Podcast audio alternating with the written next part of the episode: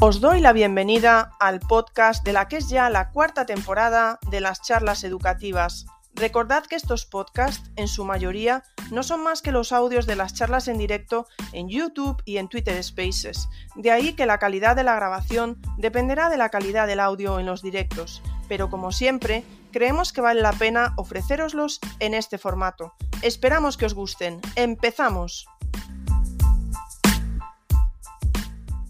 Buenas tardes, os doy la bienvenida un domingo más, pero no un domingo cualquiera, igual que digo los miércoles, ¿no? A un nuevo space de las charlas educativas y creo que es ya el 41, ¿vale? Por lo menos oficial, porque luego como hacemos cosas por ahí. Y las charlas educativas hoy vuelven a hablar de formación profesional. Sabéis que a mí es una etapa que, que me encanta, que creo que tenemos mucho que aprender de ella, como de las demás, por supuesto. Pero bueno, hoy hablaremos de eso, ¿no? A veces eh, esta semana justo ha habido un tuit de eso, de que a veces se comenta, ¿no? Ah, pues que si no, que haga FP. En fin, esas cosas se siguen escuchando. Ahora también lo podréis comentar vosotros y bueno, en fin. Eh, sí, ya sé que esto no estaba programado, ¿eh? pero justo me ha venido a la mente ese tuit que, he leído esta semana y bueno, que seguramente vosotros ahora, Oscar, Patri, Tamara y, José Luis, nos podréis comentar también al respecto. Pero antes de nada, por supuesto, ¿por qué no? Noticias de las charlas educativas. La semana que viene vamos a tener a Noelia, francés en la sopa, eh, que nos hablará de. Ay, es que no, me acuerdo cómo era, viajar o viajar desde el pupitre, o bueno, volando desde el pupitre, algo parecido era. Y el domingo también tendremos un space muy especial que nos viene del otro lado, Allende los Mares, ¿vale? Con el, con el, con el profesor Carlos y con la maestra Lu. Y vamos a hablar de cómo es la educación y la atención a la diversidad. Eh, en, México y en eh, Ecuador, ¿vale? Con, ellos, justo. Eh, creo que va a ser un space muy especial también. Bueno, creo que me estoy haciendo un lío yo sola porque estoy hablando de memoria todo, pero creo que no me he equivocado. Así que sin más, vamos a empezar con este space. Eh, es un placer para mí contar aquí con cuatro grandes de la FP con Oscar, con Patrick, con Tamara y con José Luis, algunos de ellos ya repetidores en las charlas y otros vienen a presentarse por primera vez, a ver si hay suerte y lo sacan a la primera. Porque Patrick y José Luis, no, ¿eh? Muy mal, ya os, os lo tengo que decir. Así que vamos a empezar por el principio y por lo que hacemos siempre y que me ahorra también a mí un poco de trabajo y que yo os lo agradezco, y es que se van a presentar ellos y creo que es una pregunta muy importante, ¿no? Saber con quién vamos a hablar. Así que vamos a empezar, pues vamos a empezar por los que conocemos menos, por lo menos en las charlas me refiero porque no han venido. en Twitter y en redes son ampliamente conocidos. Así que es un placer para mí contar hoy con Tamara, con gafas de Fall. Tamara, buenas tardes, muchas gracias por estar aquí. Sácame de este rollo que me, sácame de este rollo que me estoy haciendo yo sola, por favor. Voy, voy, voy, voy, corriendo, corriendo. Venga, me presento, ¿no? Un poquito y mira que es difícil presentarse, o por lo menos a mí siempre me parece complicado presentarme a mí misma. Lo primero que quería decirte, Ingrid, es que muchísimas gracias por crear este espacio de comunicación. Yo sé que estarás cansada de que todo el mundo te lo diga, pero lo que aporta, y nunca había tenido ocasión de decírtelo así en público, me parece increíble. Así que te lo quería agradecer para empezar, ¿vale? Y bueno, pues para que la gente me conozca, pues me llamo Tamara Romero, Mario. en redes me camuflo detrás de unas gafas, me siento más cómoda así un poco camuflada. Empecé a trabajar en IES en el curso 2000-2001 y en el 2002 conseguí mi, mi, plaza. Pertenezco a una preciosísima especialidad de secundaria que se llama Formación y Orientación Laboral, FOL para los amigos y es una especialidad, para quien no la conozca, que trabaja en su mayoría, porque hay excepciones con módulos transversales, con formación y orientación laboral y empresa iniciativa emprendedora, que se encuentra en todos los ciclos formativos. Eh, ¿Qué más? Mi destino ahora está en el Centro Integrado Hurtado de Mendoza, que es la Escuela de Hostelería de Granada. Ahora me muevo en las familias profesionales de hostelería y turismo y de industria alimentaria, pero antes lo he hecho con familias profesionales como, no sé, administración y gestión, electricidad y electrónica, sanidad, imagen personal, comercio y marketing, en mis años mozos con química, transporte y mantenimiento de vehículos, en fin, que, que, me he movido por distintas familias profesionales. Y mm, bueno, una vez una compañera dijo para presentarme que era un culillo inquieto y una motiva de la vida. Así que para presentarme me quedo con eso. Soy un culillo inquieto porque me considero una persona muy reflexiva con mi propia práctica docente y eso hace que tenga demasiada inquietud, a veces demasiada.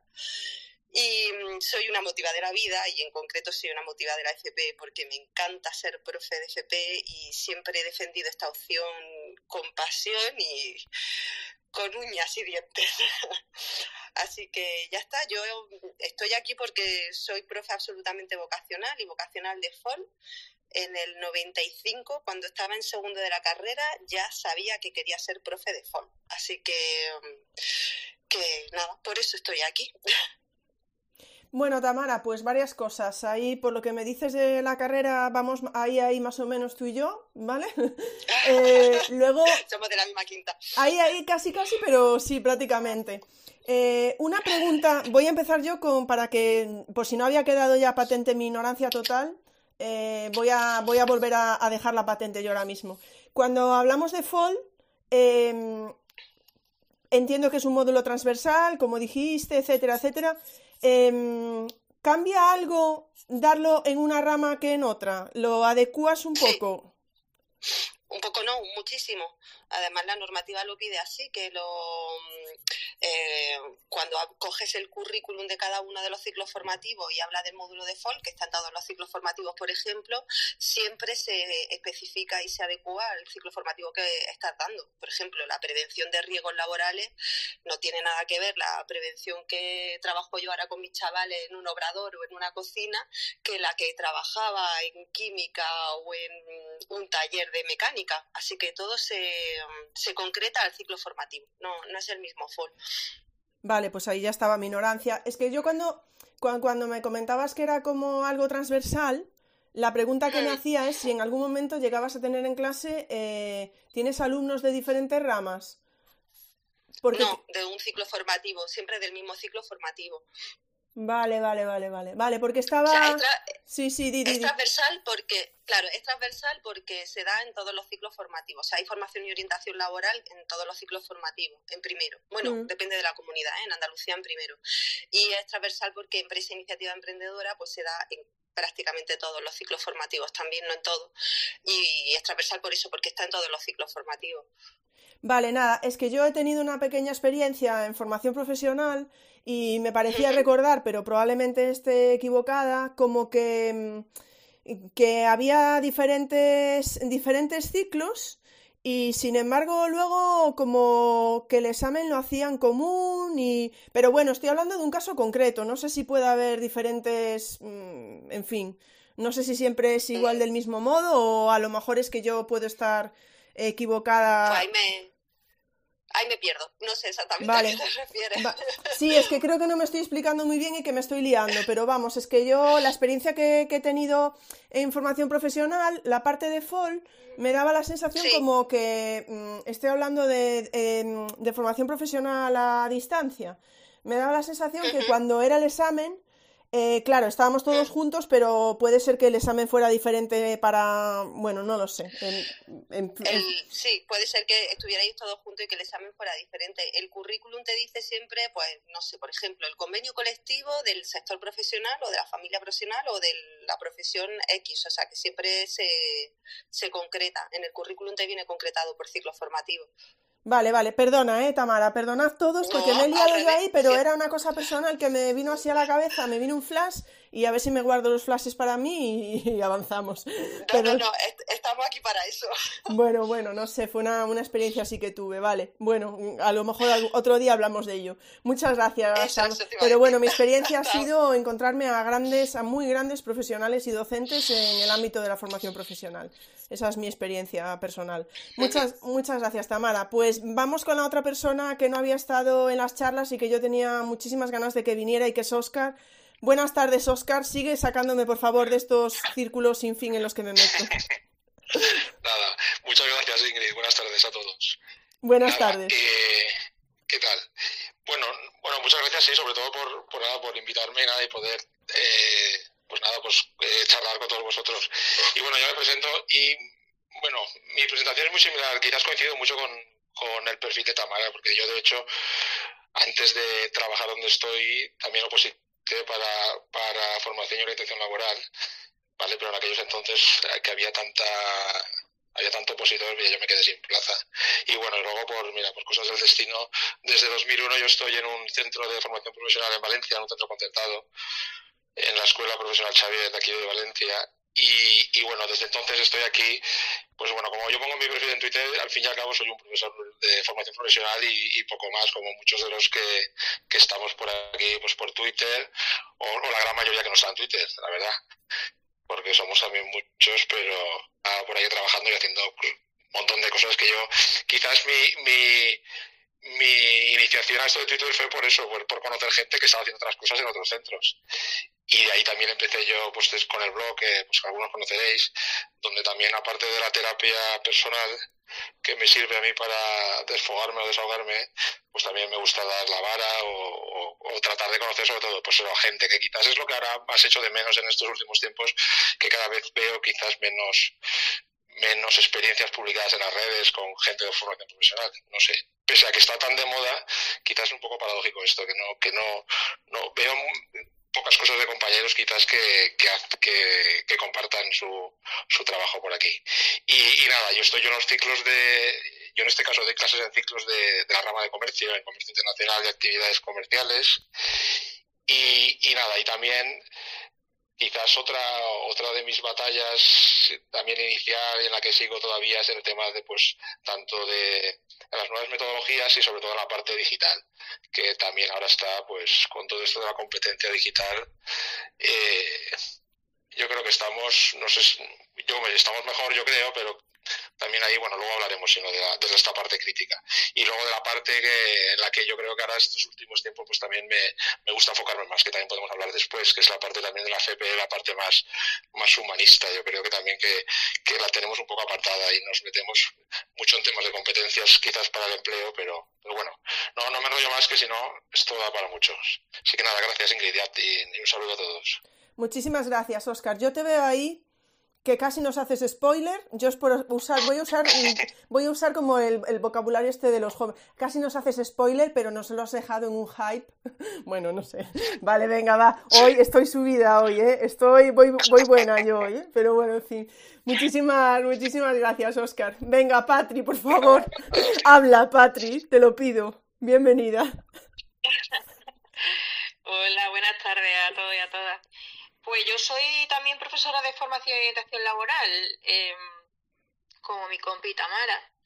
Y, y, bueno, yo un poco te entiendo, ¿eh? No te habías metido en tanto lío. Lo que pasa es que Tamara yo creo que ha querido ser políticamente correcta y, y es verdad que, em, que, efectivamente formación y orientación laboral debe, debe de adaptarse a, las diferentes familias profesionales, a, las diferentes realidades que, que nos encontramos porque si nuestro objetivo es la búsqueda de eh, bueno pues mejorar la empleabilidad de nuestro alumnado y que conozcan por ejemplo bueno se formen en prevención de riesgos laborales eh, pues no es lo mismo trabajar en un sector que en otro. Entonces Tamara tiene razón debe ser diferente.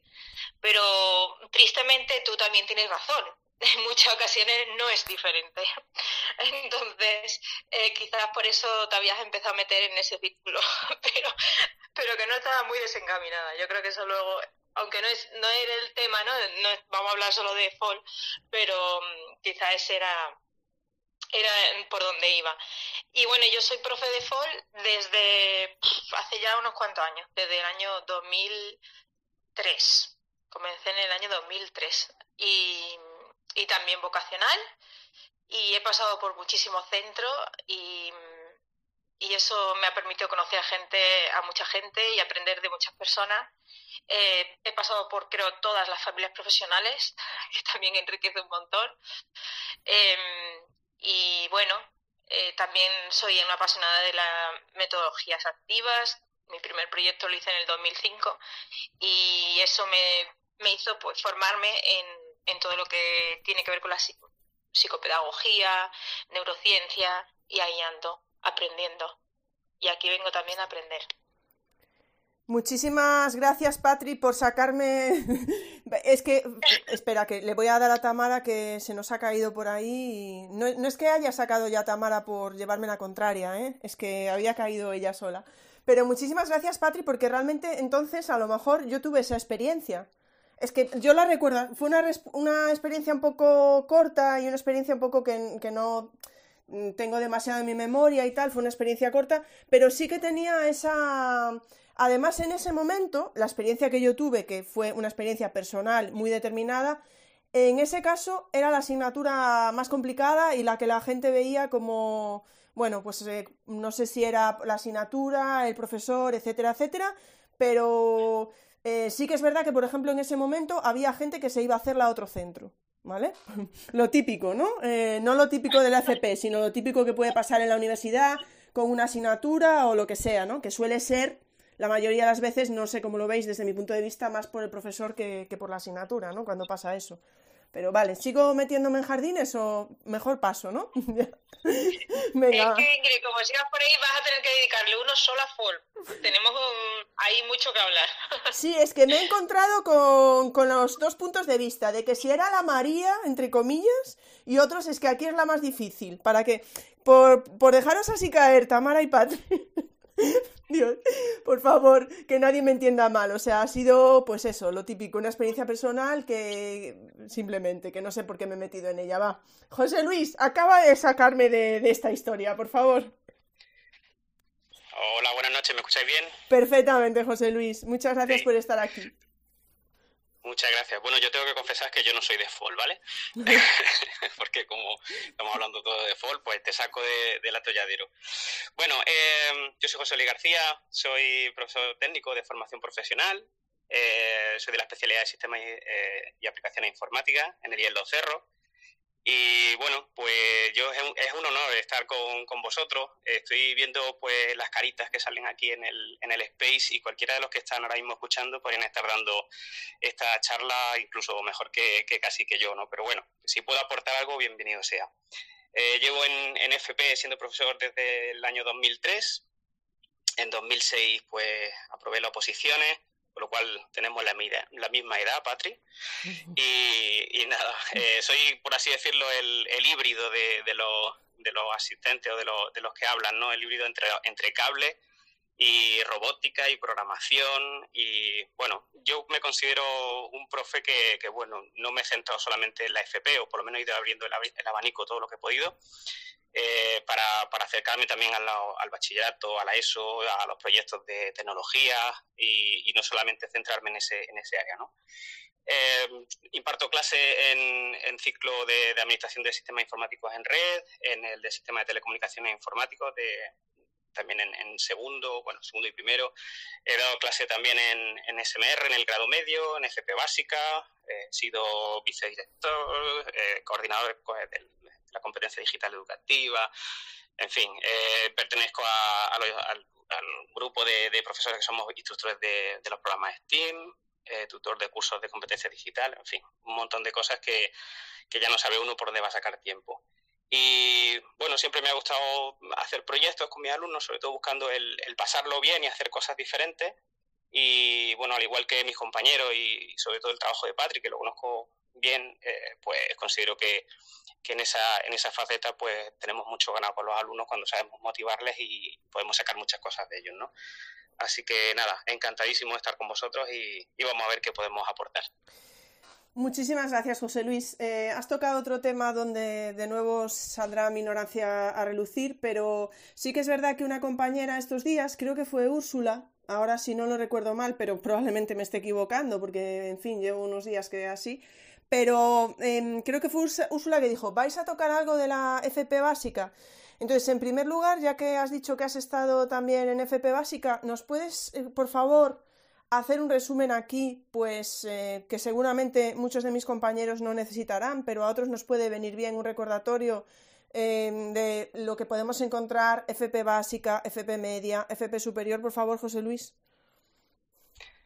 Eh, bueno, em, llevo una semana estudiando, aunque la conocía, ¿vale? Pero también había que hacer eh, hincapié en lo que en lo que nos viene, ¿no? En la nueva ley de FP y, cómo se va a organizar, ¿no?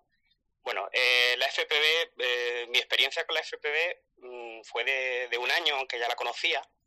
Y bueno, eh, si he de ser sincero, porque ya que estamos aquí, pues hay que ser sincero, pues no fue la mejor experiencia que, podríamos tener, ¿no? Porque el, tipo de alumnado que en ese curso tuve, pues no era un alumnado que, gozara de una ganas de estudiar o, que su comportamiento fuera el mejor, ¿no? Pero bueno, había que hacer todo lo que lo que uno pudiese para, para conseguir eh, pues motivarles, ¿no?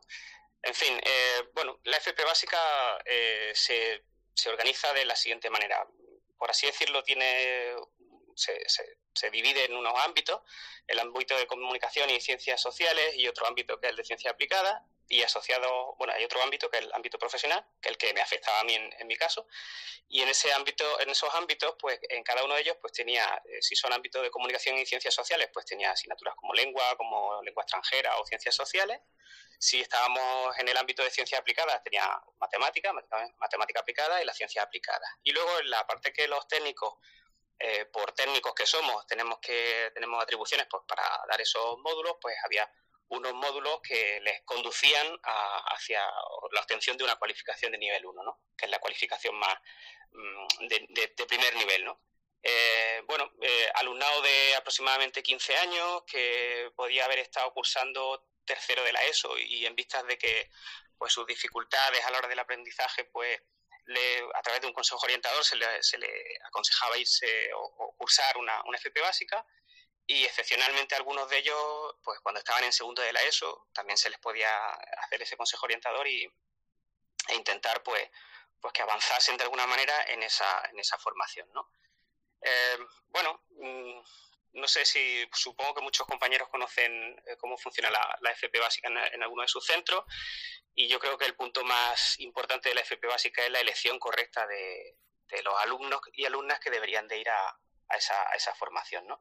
Entonces a veces no se hace de la manera más adecuada o, en fin, eh, hay, hay, dificultades, ¿no? Eh, suele ser eh, un tipo de enseñanza trabajosa en la que ahí se, se ve cuando cuando el profesor pues tiene que currarse el, el, motivar ese alumnado y buscar la manera más idónea de conseguir que esos chicos y chicas avancen.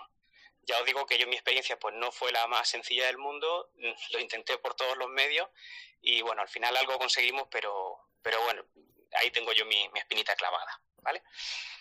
No sé si con eso te, te, te contesto. Eh, bueno, la FP básica sí que es cierto que si la superas completamente eh, consigues el título de, la ESO y, y, ahora en la nueva FP, pues en la nueva ley se, se estipula que, se, que conseguiría el alumno o la alumna su técnico, su título de técnico básico y bueno, pues le habilitaría pues para cursar un ciclo de grado medio y, conseguir pues avanzar en, su periplo por la FP, ¿no?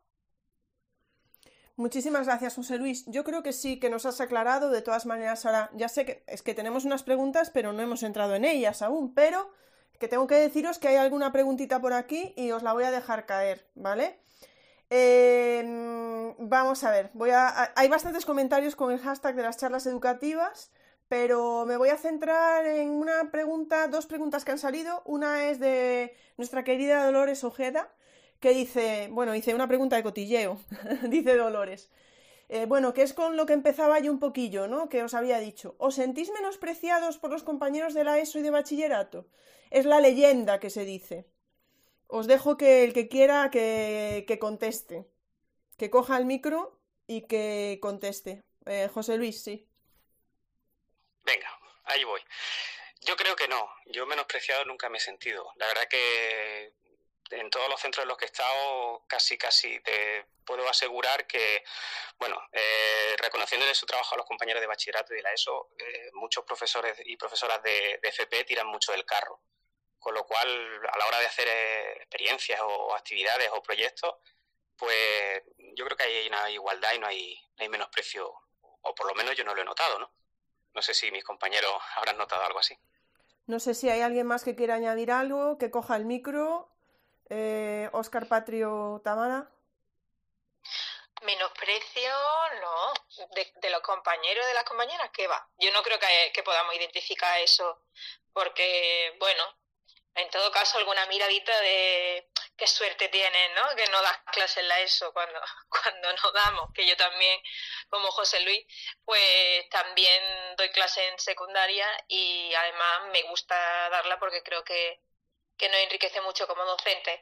Quizá el problema o el foco de la formación profesional no está tanto en cómo mira el profesorado de primaria, me voy a atrever y todo, ¿eh? de primaria a secundaria a la formación profesional, a los compañeros de, formación profesional, sino cómo miran al propio itinerario, es decir, eh, la consideración que tienen sobre mm, eh, el itinerario y, cómo en muchas ocasiones desvían a un alumnado que eh, consideran que, bueno, este chico, esta chica no sirve para estudiar, que eso hay mucho que hablar porque no creo que haya nadie que no sirva, eh, y lo desvían al itinerario. Entonces, más bien yo creo que el problema no está en, entre compañeros o compañeras, sino en, la visión que aún queda de, de, este itinerario como una, un itinerario de segunda, un itinerario como de rescate que en ocasiones pasa, efectivamente, sobre todo esa etapa que decía José Luis, que efectivamente se ha estudiado muy bien. Mm, parecía que era de orientación, como Tamara y yo. y sí, gracias. Años. Tienen 15, tienen 15 años, sí. Eh, muy bien, vienen de segundo, de tercero de la ESO, necesitan ese consejo y, y está estupendo. Todo lo que ha explicado, efectivamente, eh, a veces sí que es rescate, mm, lo es, pero bueno, también es rescate en muchas otras etapas. Eh, pero es un itinerario de primera y quizá ahí es donde, donde está el problema. No tanto en la mirada hacia el profesorado como compañero o compañera, sino hacia eh, la orientación que se le da al alumnado. Eh, bueno, cómo, cómo dibujan esa, esa oportunidad de la formación profesional, que mm, creo que es muy importante, es un factor, son prescriptores nuestros compañeros, nuestras compañeras de secundaria son prescriptores de, del, alumnado que viene, es decir, le va guiando. Y, y, si le guía diciendo, bueno, tú no sirves, vete a CP que te va a resultar más fácil. Y entonces ahí es donde empiezan los problemas o, o se incrementan los problemas. ¿no? Y el alumnado ya viene con, con un estigma y con una idea sobre su propia capacidad y, yo creo que ahí es donde está la clave. No sé qué piensan mis compañeros. Eh, no sé si Tamara o Oscar quieren añadir algo más.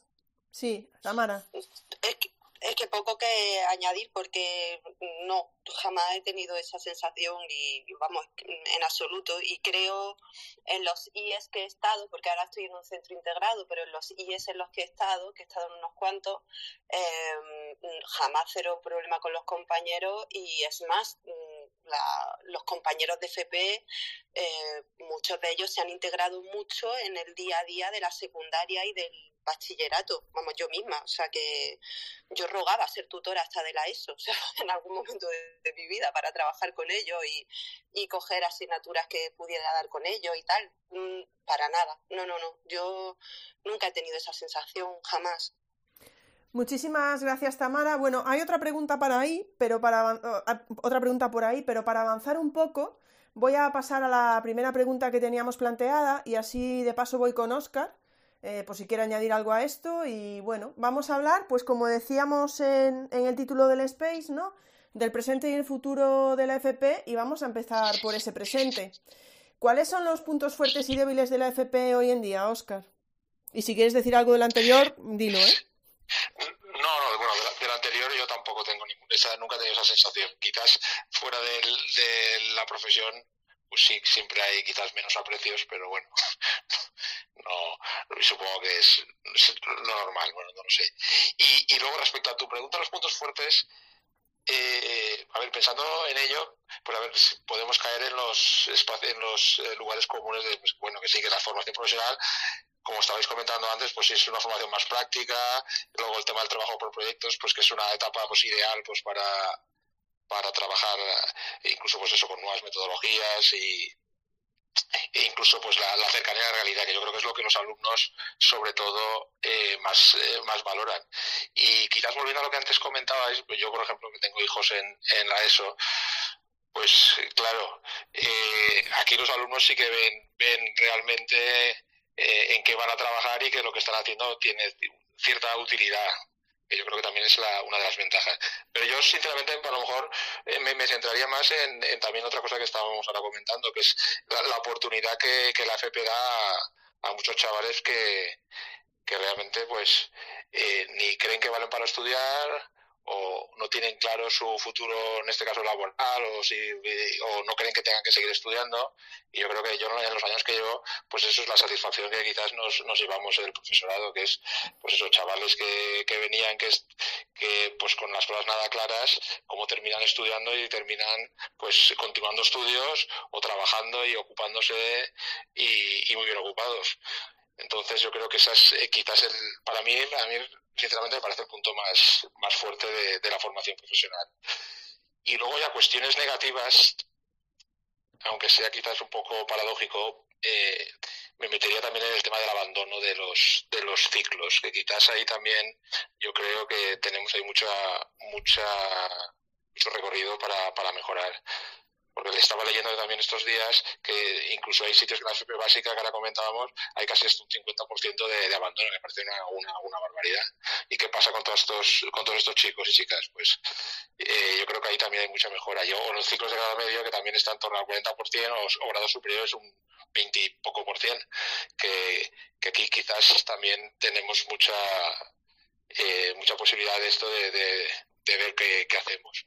Y luego también la parte esta de orientación, que quizás, pues eso, aparte del profesorado de FOL, yo creo que esa orientación previa que antes también comentábamos de, en la ESO, incluso en el bachillerato, pues para tratar de, solventar esta, este tipo de, de, abandono.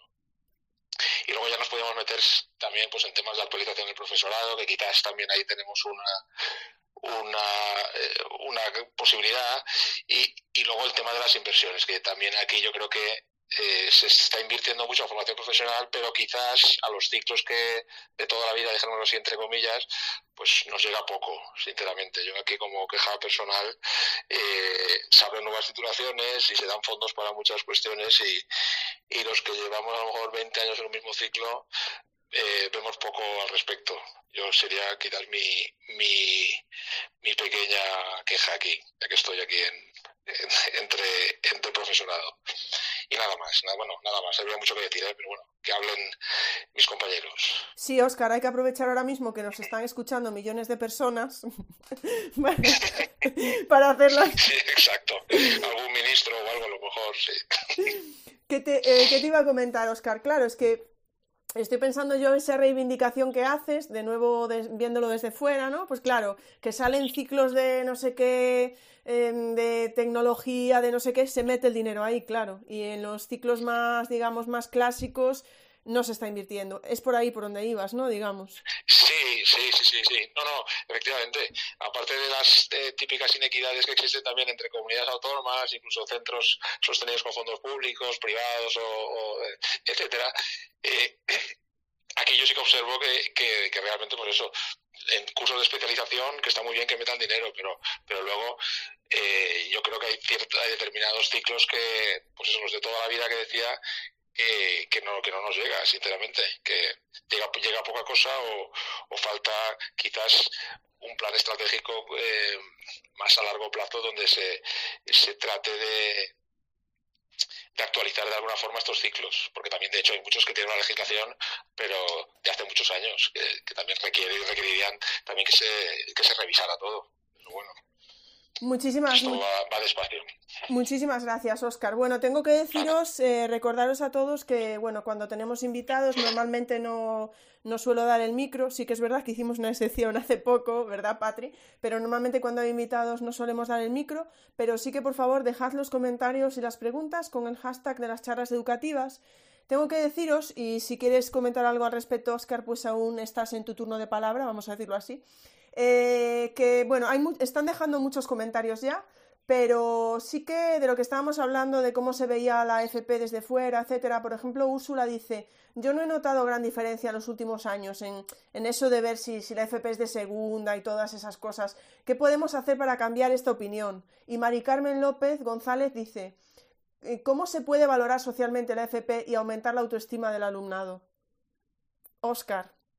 Así, Ah. así, te la, ver, te la lanzo y así más. A ver, me repite la última, perdón, la última frase. Sí, bueno, están hablando de cómo podemos cambiar un poco la opinión, que, que se puede ver socialmente o que la gente, como decías tú, ¿no? Que, cómo se no por los compañeros de secundaria, ¿no? Sino por, lo veíamos esta semana, ¿no? Algún padre que aún decía, alguna familia de, ay, es que no quiero que vaya a FP, porque claro, ¿cómo podemos hacer para que se valore a nivel social más la FP? Y lo que estabas comentando tú, la propia autoestima de los estudiantes, que creo que tú algo has adelantado, ¿no? Es según, o tú o Patri, según cómo se les mande, ¿no? También para ahí. Sí, sí. A ver, yo creo que la, la mejor forma es valorando el trabajo, el, el empleo, eh, mejorando las condiciones del empleo de, del, en este caso de los alumnos que se titulan como técnicos o técnicas. Es decir, al fin y al cabo, si luego saben que la gente acaba empleada en, en puestos de trabajo que, que, no son, que no son precarios, hay muchas familias eh, aquí en, en, en Twitter está, por ejemplo, Ricardo Fernández, que es profesor FP, creo que es arroba profesor FP, que da la rama de hostelería y, claro, protesta muchísimo por, por, por estas cuestiones de que, claro, luego no hay, no hay gente que quiera dedicarse a la hostelería. Claro, pues si las condiciones son, pues, malas, ¿quién quiere que su hijo esté en un sitio en condiciones malas? Entonces, yo creo que sobre todo la vía iría por aquí, porque luego si por experiencia personal, la gran mayoría de gente, por lo menos la percepción que yo tengo es que tienen, es que la gente sale contenta y las familias también están contentas pues con la atención que se le dan a los centros, con, con el apoyo que tienen eh, muchas veces, que cambia mucho, yo creo que, que, que a veces de, de, la percepción o, de, o del viaje que han tenido durante la educación secundaria obligatoria.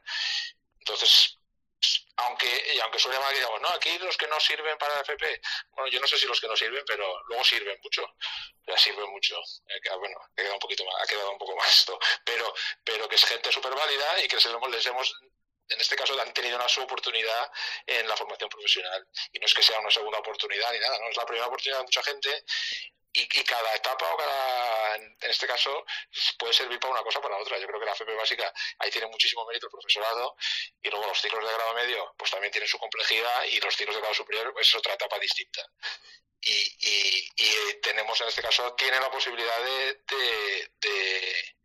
de progresar personal y académicamente y insertarse profesionalmente, entrar en estudios superiores. Es decir, yo creo que mejor no, no, lo podríamos vender esto. No sé si es que hay que venderlo, porque yo creo que cada vez hace falta menos venderlo, afortunadamente.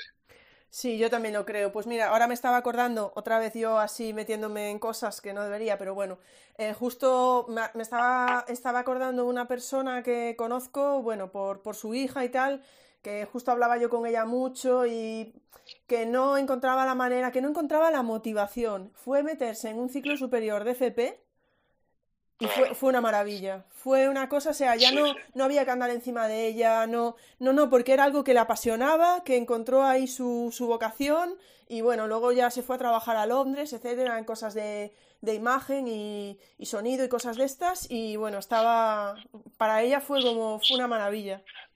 Sí, sí, les cambia la vida a mucha gente, sí, sí, desde luego. Y chavales que están, que, que, que no saben dónde caer porque no, porque han, acabado derrotados de la, de la ESO y, y aquí encuentran, pues, otra forma, en este caso, de, de aprender y, e incluso, pues luego, pues les apasiona algo y, es, y continúan estudiando. Si es que no, no tiene, yo sí, creo que sí. está aquí la clave de, de, de, la FP. Sí, a esta persona es que no solo que le cambiara la vida a ella, yo creo que a su familia también, porque claro, estaban preocupados, porque no sabían qué iba a hacer, porque tal, y de repente todo el mundo lo vio claro y, y bueno, se convirtió en un camino de rosas, entre comillas, ¿no? De, de, bueno, pues de no saber qué iba a hacer la niña a, a, tenerlo todo, todo, así. Bueno, venga, va, que me, me estoy yendo yo por ahí. Patri, ¿Cuál es el... Gracias, Oscar. Sé que tengo una pregunta pendiente, pero os la lanzo luego, ¿vale? Para por ahí con el, con el hashtag de las charlas educativas. Patri, el presente de la FP. Cuéntanos. Pues yo creo que presente eh, pinta bien. Yo creo que hemos tenido es algo a destacar que tenemos por primera vez una ley orgánica que regula la formación profesional, que ha tendido a, unificar los sistemas de formación profesional en uno. Eh, creo que se, están, se está promoviendo esa dignificación eh, de, de, esta etapa educativa, de este itinerario. Y, como actualmente está muy reconocida por el mercado, porque si te vas a estudios, pues cualquiera que vaya a consultar te va a decir que depende del sector productivo, pero los índices de empleabilidad en la formación profesional andan por encima del 80% y de ahí en algunas ocasiones incluso se van cerca del 100%. Por tanto, eh, presente, yo creo que eh, de facto es, un, es una buena opción. Eh, creo que es positivo que esa nueva norma pues haya permitido o permita ahora, porque todavía tenemos que implementarla, que esa es la segunda parte, ¿no? Pero que permita que se pueda flexibilizar los currículums, adaptarse a las necesidades que presenta el mercado, que haya pensado en esa parte humanística también, de hecho la ley habla de esa parte, es decir, como un itinerario eh, que forma parte de la escuela, eh, la formación profesional, la parte del grado D y E, que son los que se refieren a la FP básica, grado medio, grado superior, y cursos de especialización, que es otra de las cosas que yo creo que hace interesante la etapa, y es que pueden completar, especializarse en esos cursos con un máster o con un curso de especialización, según sean de grado medio superior. Bueno, pues yo creo que esa parte también ha incluido o ha querido incluir eh, ese desarrollo personal y social eh, del alumnado, teniendo en cuenta que, efectivamente no solo vienen a prepararse para ser profesionales en un sector, sino a desarrollar esas competencias transversales, esas competencias personales y sociales que luego le van a permitir, pues si toman otra consideración, porque la vida es muy larga y nunca se sabe dónde uno acaba, pues eh, cambiar de, y, que esas habilidades pues les sirvan pues, para el aprendizaje a lo largo de la vida, para trabajar en equipo, para desarrollar valores. Eh, yo creo que, que, que, pinta bien, que necesitamos ese desarrollo y necesitamos, necesitamos implementarlo, ponernos mano a la obra. También es verdad, porque yo siento que en la parte negativa, ¿no? que por parte del colectivo, es decir, el profesorado de FOL, eh, no solamente, sino de todo el profesorado general, eh, bueno, pues todavía estamos como a expectativa de, bueno, cuando me obliguen, me obliguen, ya me pondré mano a, la obra, ¿no? Pues esa formación profesional dual o en esa nueva normativa. Em, y eso es negativo, porque creo que es una oportunidad. Nunca habíamos tenido ese tipo eh, de regulación legal eh, eh, que ha dado respuesta a muchas de las demandas que teníamos. Y entonces hay que ponernos en marcha. Yo creo que hay que ponerse en marcha para poder solucionar los problemas que nos planteamos, pues de, de desconexión, de bueno, de ajustar la oferta, como estaba diciendo Oscar. Bueno, ¿a qué ciclo se apuesta? lo ideal es que también se vaya apostando para no engañar al alumnado sobre aquellos ciclos formativos que, que según el contexto real donde estén mm, eh, implementados pues permitan eh, efectivamente esa empleabilidad y así el alumnado no sienta un fraude al estudiar, terminar su estudio y después no encontrar eh, cómo, bueno, pues cómo mm, insertarse laboralmente, como está pasando durante estos años en, la universidad. Es decir, yo creo que, eso em, es importante hacerlo, la flexibilización y adaptación a, la realidad eh, para que la formación profesional dé mm, realmente una respuesta. Y la parte, mm, como decía, la parte negativa, por decirlo así, la parte que todavía tenemos que seguir trabajando, desde la responsabilidad desde el colectivo docente de, poder seguir y bueno pues adaptarnos eh, seguir adaptándonos bueno no solamente a la nueva norma sino también a las nuevas metodologías que se exigen eh, para poder desarrollar esas competencias eh, blandas y la orientación. Yo creo que la orientación es uno de nuestros grandes problemas para poder mm, permitir la gestión efectiva de talentos. Es decir, que que, se en esa etapa de secundaria se puedan identificar esos talentos em, y poder ayudar a que el alumnado pues construya su propio proyecto vital eh, en el que se, se vaya marcando una serie de objetivos para, para conseguir eh, bueno pues desarrollarse en una profesión que le haga sentir útil que les permita aportar valor social y por tanto genere motivación y, se sienta eh, incluido en el sistema educativo. Así que hay que trabajar mucho en la orientación. Orientación en los prescriptores que yo decía antes, que creo que son clave, que son las familias, que, que quizás a veces necesitamos espacios de reflexión, yo como madre, de darnos cuenta de que cuando tú quieres que tu hija vaya a la universidad o lo que sea, en realidad lo que quieres es que sea feliz, que encuentre un buen trabajo, que le dé, que no le haga pasarlo mal y, que encuentre un sitio en la vida que sea feliz. Y entonces ese camino hoy día se configura de otra manera.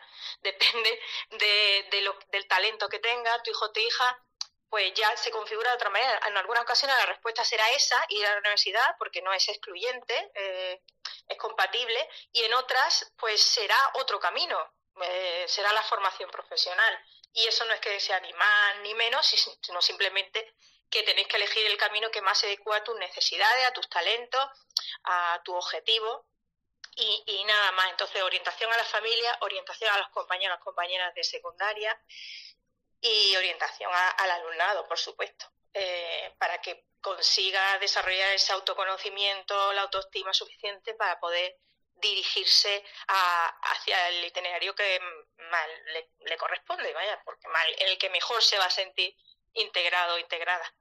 Yo creo que eso, Ingrid, no sé si me he enrollado mucho porque siempre me he enrollado. No, no, eh, pues como... no, Tú córtame, córtame. No, pero a ver, es que, también... y yo charlo por los codos. No, pero es un placer escucharte siempre, no te preocupes, Patri. José Luis, mm, mm, dinos tú lo que te queda por decir, vamos. Jolín. pues yo me, encanta escucharos porque habéis dicho una cantidad de cosas súper sensatas y, la verdad que, hombre, quedan poquitas cosas que, comentar, pero bueno, yo sí quería hacer hincapié en, la, velocidad o la capacidad que tiene la FP de hacer que, el alumnado en esas edades iniciales en las que se, entra en, la FP, pues ese desconcierto que tiene, no saben lo que van a hacer, pero la FP tiene la capacidad de de sacar de, muchos de ellos y de muchas de ellas eh, ese potencial, esos talentos, como decía Patricia, y, la verdad que te das cuenta de que alumnos que en un principio pues habían pasado por, por la ESO, que es perfectamente una enseñanza genial y que, y que en muchas ocasiones se, se consigue sacar el talento en, la ESO y en bachillerato, ¿no? Pero en algunos casos no, pues esos chavales y esas chavalas pues llegan a la FP y, y empiezan a ser por así decirlo, felices, ¿no? Eh, yo lo que comentabas, Ingrid, de, de esa familia que te llega y te dice, ¿qué, ¿qué, puede hacer el niño, la niña, no sé qué? Mira, ahora se ha metido en una FP, está encantada de la vida, le va genial. Pues esa, eso, eso que consigue la FP, pues la verdad que que es un punto muy fuerte, ¿no? Luego también quería, quería hacer hincapié en, en que a veces la, el término de la subocupación nos ha puesto un poco con los pies en el suelo, ¿no? Es lo típico de, mira, está haciendo un determinado, desempeñando un determinado trabajo, pero tiene una sobretitulación para desempeñar ese trabajo, ¿no? Eh, y a veces, pues quizás se nos, se nos va el, el, nivel en decir, bueno, yo quiero que mi hijo vaya a una universidad porque considero que quiero, como decía Patrick, que prospere, que consiga un gran trabajo, con un buen sueldo, que no sufra, en fin.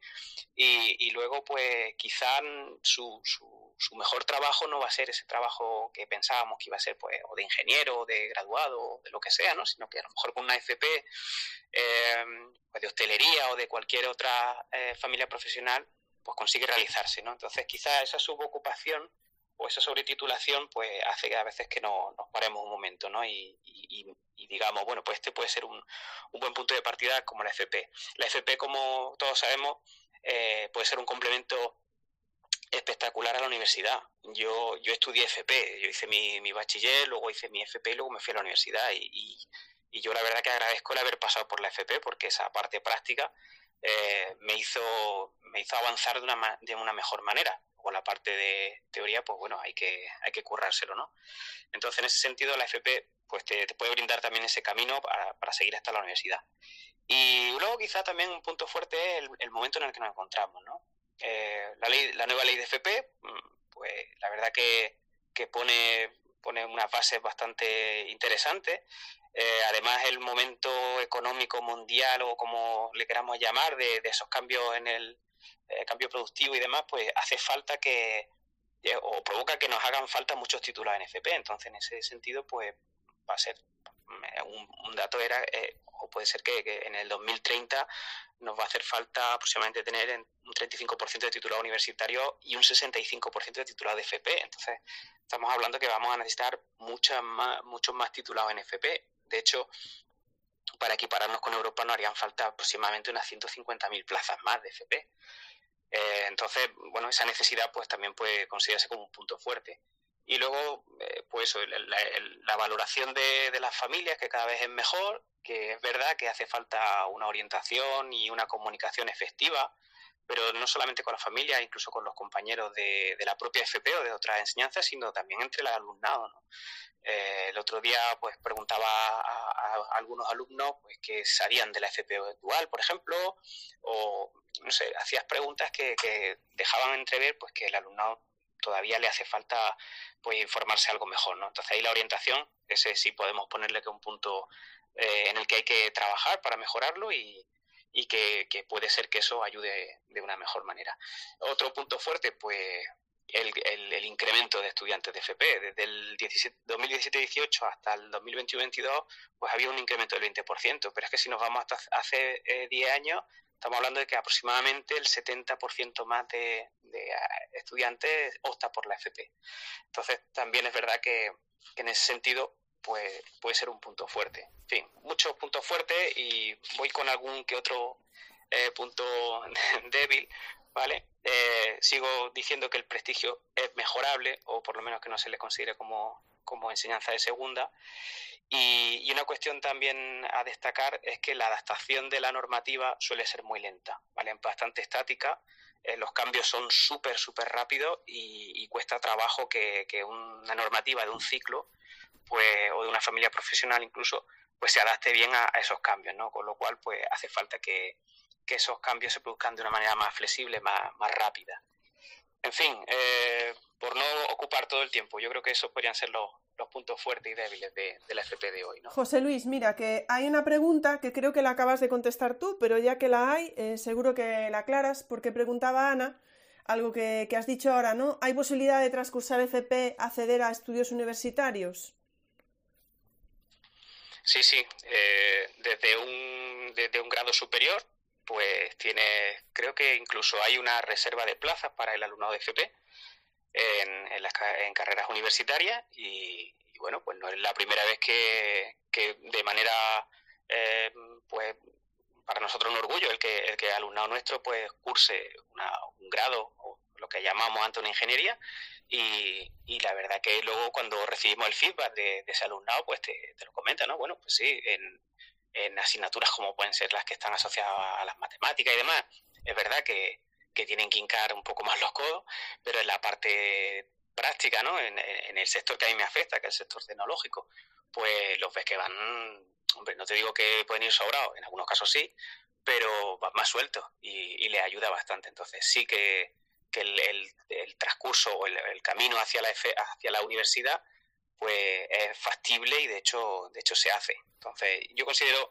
que, mm, eh, por ejemplo, como hablaba Patrino, hablábamos de los hijos, yo que también soy padre, eh, siempre lo pienso, ¿no? Yo sí que considero que sería interesante que mi hijo, por ejemplo, o mi hija, eh, estudiaran una FP y después se fueran a la universidad. Creo que en el momento en el que pasan por la FP, eh, ese proceso de maduración que ellos tienen, pues cuando llegan a la, universidad valoran más lo que, lo que han conseguido, esa titulación que han conseguir y después pues iniciar su, su, periplo por la universidad y considero que puede ser una, una, fase interesante aunque tengas que utilizar algo más de tiempo, ¿no? Muchísimas, muchísimas gracias, José Luis. Voy a dar paso a, a Tamara. Tamara, que, que, has quedado aquí ya, a ver, vete tachando en tu hoja o lo que sea y a ver qué te, te ha quedado por decir. Estoy, estoy en ello, estoy con mi chuletilla aquí. Yo me había hecho el típico doble cuadrante de puntos fuertes y puntos débiles. Y estaba un montón de cosas tachadas. no, rápidamente. Mmm, cositas así como muy concretas, ¿no? Estoy de acuerdo y lo pienso, eh, y esto ya se ha comentado y voy a ser una pesada, pero mm, hago hincapié, es verdad que se ha cambiado la mirada hacia la formación profesional. Es genial que hemos olvidado o empezamos a olvidar eso de, del que vale va para BUC, ¿no? Y si no para la FP, los que somos ya con unas cuantas canillas, pero en el punto débil, por supuesto, queda aún muchísimo por hacer, ¿no? El comentario de Twitter que yo también leí eh, esta semana me partió el alma, da, es de estas cosas que dices, jolín, llevas toda la vida luchando y de repente te encuentras con esto y dices, uff, y te da un bajón tremendo, ¿no? Pero bueno, eh, son cosas por mejorar, no significa que no lo vayamos a conseguir. ¿no? Em, cosas que yo me había puesto que en el presente creo que son puntos fuertes de la FP. Pues mira, la, la internacionalización de la FP, lo Erasmus, me parece que eso son un puntazo. Em, crean una experiencia no solamente para profesores, para profesores, pero sobre todo para el alumnado, que se va a hacer la formación en centros de trabajo y esas experiencias profesionales se convierten en experiencias de vida. Y lo que comentaban, ¿no? Encontrar, que la gente encuentre su pasión, o ni siquiera su pasión, algo con lo que se sienta cómodo, a gusto y que digan, pues por aquí quiero que vaya mi vida. Y si además es solo una, una experiencia internacional, pues mira, todo el sistema de Erasmus que hay en, en, FP me parece un punto súper fuerte, me parece buenísimo. Otro punto fuerte que conozco desde hace relativamente poco, que son cuatro años que llevo, son los centros integrados de formación profesional. Yo siempre he estado trabajando en IES y ahora llevo eso, cuatro años trabajando en centro integrado y me parece que son un punto muy fuerte de la formación profesional. Son centros que pretenden ser una red puntera que haga realidad todo lo que es el sistema integrado de formación profesional, tienen que poner proyectos, tienen que poner en marcha proyectos de innovación y desarrollo relacionados con las necesidades de formación del sector profesional, en nuestro caso de hostelería y turismo. De hecho, son centros que me acuerdo que Alberto que anda por ahí se sorprendió que son centros que tienen un departamento de I+D y, mm, y son es, a mí me parece que es un punto fuerte de, la, formación profesional actual. No confundir con los antiguos centros de FP y de BUP, ¿eh? antes de la LOCSE y eso, es otra historia. Punto débil en contra, pues en mi comunidad, por ejemplo, en Andalucía hay muy pocos centros integrados, creo que somos ocho en la actualidad. Hay poco desarrollo legislativo, a veces es un poco caos desde el punto de vista de la normativa y como en todos los centros, pues se le añade bastante burocracia, ¿no? Burocracia que escuché el otro día. Pero bueno, son cosas que se pueden, que se pueden mejorar. Y mm, Cosas que me aparecen fuertes de la FP también, pues la comunidad de FP. Creo que cada vez la comunidad de FP y de profesorado de FP es cada vez más fuerte. Ese claustro de virtual de, formación profesional, que bueno, pues lo que decía Oscar, ¿no? que tiene su ola de cada vez, a veces con más o menos actividad, pero eso me parece que es un punto fuerte de la formación profesional, ese claustro virtual que también se, se está creando. Y independientemente de eso, hay grandísimos profesionales que no andan por redes y que tienen muchísimo que decir. Y hay un punto fuerte de la formación profesional, creo que es la profesionalidad de, del profesorado que, imparte clase en esa etapa. Y puntos débiles. Pues mm, he lanzado antes una piedrita, ¿no? pero creo que hay que repensar el sistema de convalidaciones. Em, me gusta mucho el tema de la flexibilización que se plantea. Mm, estoy a favor de las convalidaciones, pero no a cualquier precio. Eh, me parece estupendo un sistema flexible, accesible, acumulable, acreditable y capitalizable, ¿no? como, como dice la nueva normativa, pero que tenga sentido. Y yo, por ejemplo, personalmente no veo sentido convalidar un módulo de FOL, por ejemplo, de la familia de hostelería y turismo con un FOL y veía por ahí a Susana de la familia marítimo-pesquera, pues porque la prevención es totalmente diferente y, y lo estamos ajustando a los ciclos formativos en concreto. Entonces, eso creo que necesitaría una pensada que creo que no va a salir. O sea, que estoy hablando un poco por, por mm. hablar y a veces yo, yo siempre pienso que todo tiene un porqué. Y si se está haciendo así, no quiero pensar que yo tengo la razón y los demás no, sino que es que creo que a lo mejor no entiendo la razón de la administración en, en, eso. Y, y, me encantaría que nos lo explicaran, porque a lo mejor entendemos por qué, por qué, por qué no se llega ahí. ¿no? Bueno, ya me he metido yo en un charco como tú, Ingrid, ¿para qué voy a cambiar? Luego estoy de acuerdo con, con Oscar que mm, es verdad que hay una inyección de dinero para la formación profesional actualmente y que los fondos de Next Generation, que están dando mucho que hablar, es verdad que están impulsando grandes iniciativas. Pero estoy de acuerdo en que la formación profesional, cuando una administración, y hablo desde la pública en mi caso, eh, crea un ciclo formativo, tiene que pensar que no es solamente el dinero que cuesta crearlo, sino también mantenerlo. Y yo he visto y he vivido pues, en centros que a lo mejor han tenido una dotación pues voy a poner de un taller de peluquería, por ejemplo, hace 25 años y no han vuelto a recibir un presupuesto para su actualización y el centro ha tenido que hacer encaje de bolillos para, para poder actualizar el material y los recursos con los que cuentan, ¿no? Entonces, bueno, aquí creo que es un punto a mejorar, más que débil a mejorar por parte de la administración. Y mm, para terminar, que no me quiero enrollar mucho, eh, um, y esto no es un punto débil, es otro marrón en el que me voy a meter, eh, a veces me planteo, y no sé si a los demás, o sea, esto lo lanzo un poco como debate, no es que esté de acuerdo, ¿no? Pero a veces me he planteado la necesidad de una hora lectiva de tutoría, que no existe en los ciclos formativos. Y eh, a veces la he echado muy, mucho de menos en ciclos formativos de determinado perfil de grado medio. Y no sé si a lo mejor sería interesante, que no va a serlo y no, no lo hay, no está previsto, ¿no? Pero yo no sé si la gente podría comentar a lo mejor si ha habido en algún momento, o ellos como profes de, formación profesional, echan de menos esa hora lectiva de, de tutoría. Mm, a veces se hace mucha tutoría y se hace a costa de, de huecos, de pasillos, de horas de clase, y no sé si tendría que tener un, no sé, un, un tiempo más formal. Y mejor me callo porque si no me meto en más marrón. A ver, Tamara, es que si ya tienes la hora de comer y los pasillos y los recreos, eh, no es necesaria una hora de tutorías, ¿no? Ya está, los pasillos, los recreos, es que eso, o sea, vamos, eso se soluciona, se soluciona todo así de rápido. Claro, claro. Mira, oye, pues, eh, a ver, es que están siendo unas intervenciones las vuestras, pero de verdad que mientras no estáis hablando, si queréis pasaros por el hashtag de las charlas educativas, porque yo ya no doy más con todos los comentarios que está viendo. Ese comentario que has hecho tú de la tutoría lo tenía yo aquí de nuestra querida Paqui Hidalgo, que decía, los tutores de FP no tenemos una hora de tutoría semanal para nuestros alumnos. Y dice algo, que hay unas preguntas sobre esto que lo iba a tocar luego, ¿vale? Pero dice, si nos llega algún alumno detectado con alguna necesidad, es fundamental la ayuda de la familia y la orientadora. Pero hablaba justo de eso. Están hablando también, eh, están también hablando por aquí de. Yo os voy a lanzar varias cosas así, porque es que si no, no me lo saco de aquí y ya se me está llenando la pantalla de comentarios. También Paqui decía em, que sí hay reserva de plazas para alumnos de FP y hablaba de que hay materias convalidadas, algo que también eh, nos lo comentaba Manoli Sarmiento, lo de. estaba hablando de las plazas eh, convalidadas, estar orientados eh, hablaba justo de lo que estabas hablando tú, Tamara, de la parte del Erasmus FP, dice que le da mucho valor. Luego hay un comentario de Carlos, mm, que no lo entiendo muy bien, Carlos Castera, porque dice, ¿cuáles son los tres aspectos clave para fortalecer la FP en España? Y él mismo dice, pero en forma de pregunta, ¿mayor inversión, adaptación a las nuevas tecnologías o más colaboración con el mundo laboral? Entonces, no sé si es una pregunta o es una media afirmación, Carlos, si no nos lo, nos lo dices. Eh, tenemos. No sé quién está. ¿E-, ¿Eres tú, Tamara, la que estás.? Ah, vale, vale, estabas ahí. Vale. Eh, voy a lanzaros antes de pasar a la siguiente.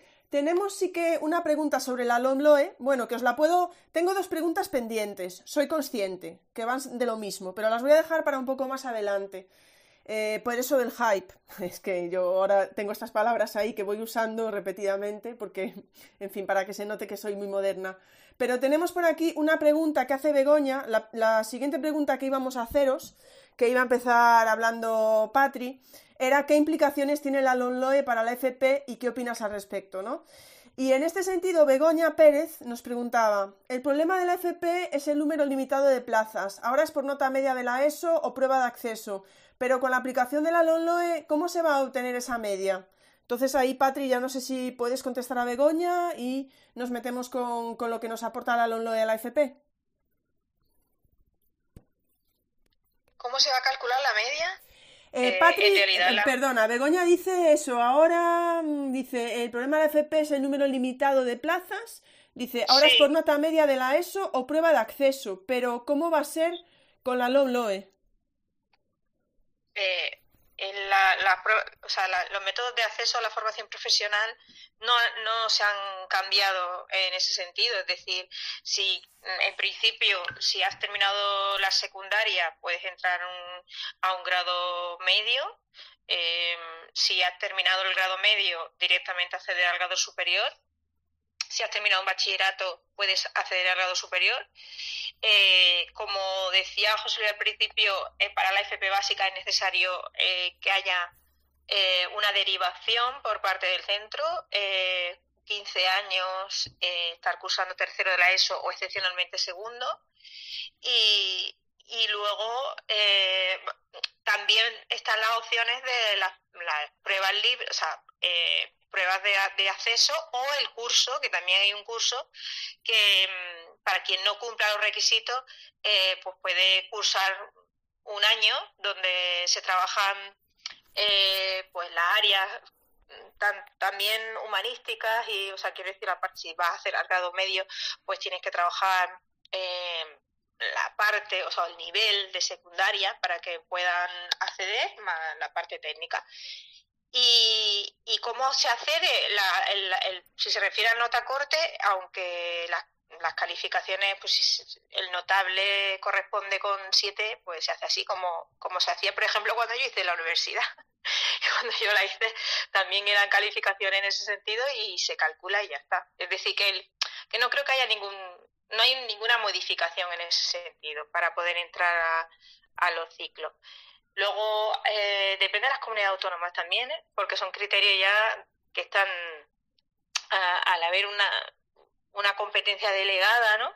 Eh, es algo de gestión administrativa y también dependerá de las comunidades autónomas y aunque no la conozco, otras normas, sí la, la andaluza, pues intuyo que puede haber diferencias en otras comunidades, quizá Oscar eh, las conozca.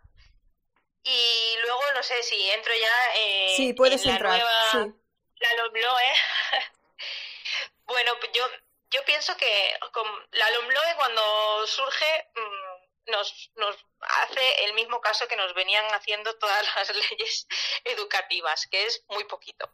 Eh, nos dedica un capítulo, el capítulo 5, y prácticamente cinco artículos, ¿no? Creo, si no recuerdo mal, pues no, cinco artículos. Eh, y no, no, no hace mucho cambio con lo anterior. Yo creo que sí que quizá es interesante destacar que hay, hay un artículo que habla sobre la, la evaluación en, en la LOMLOE, que a veces no, no consultamos.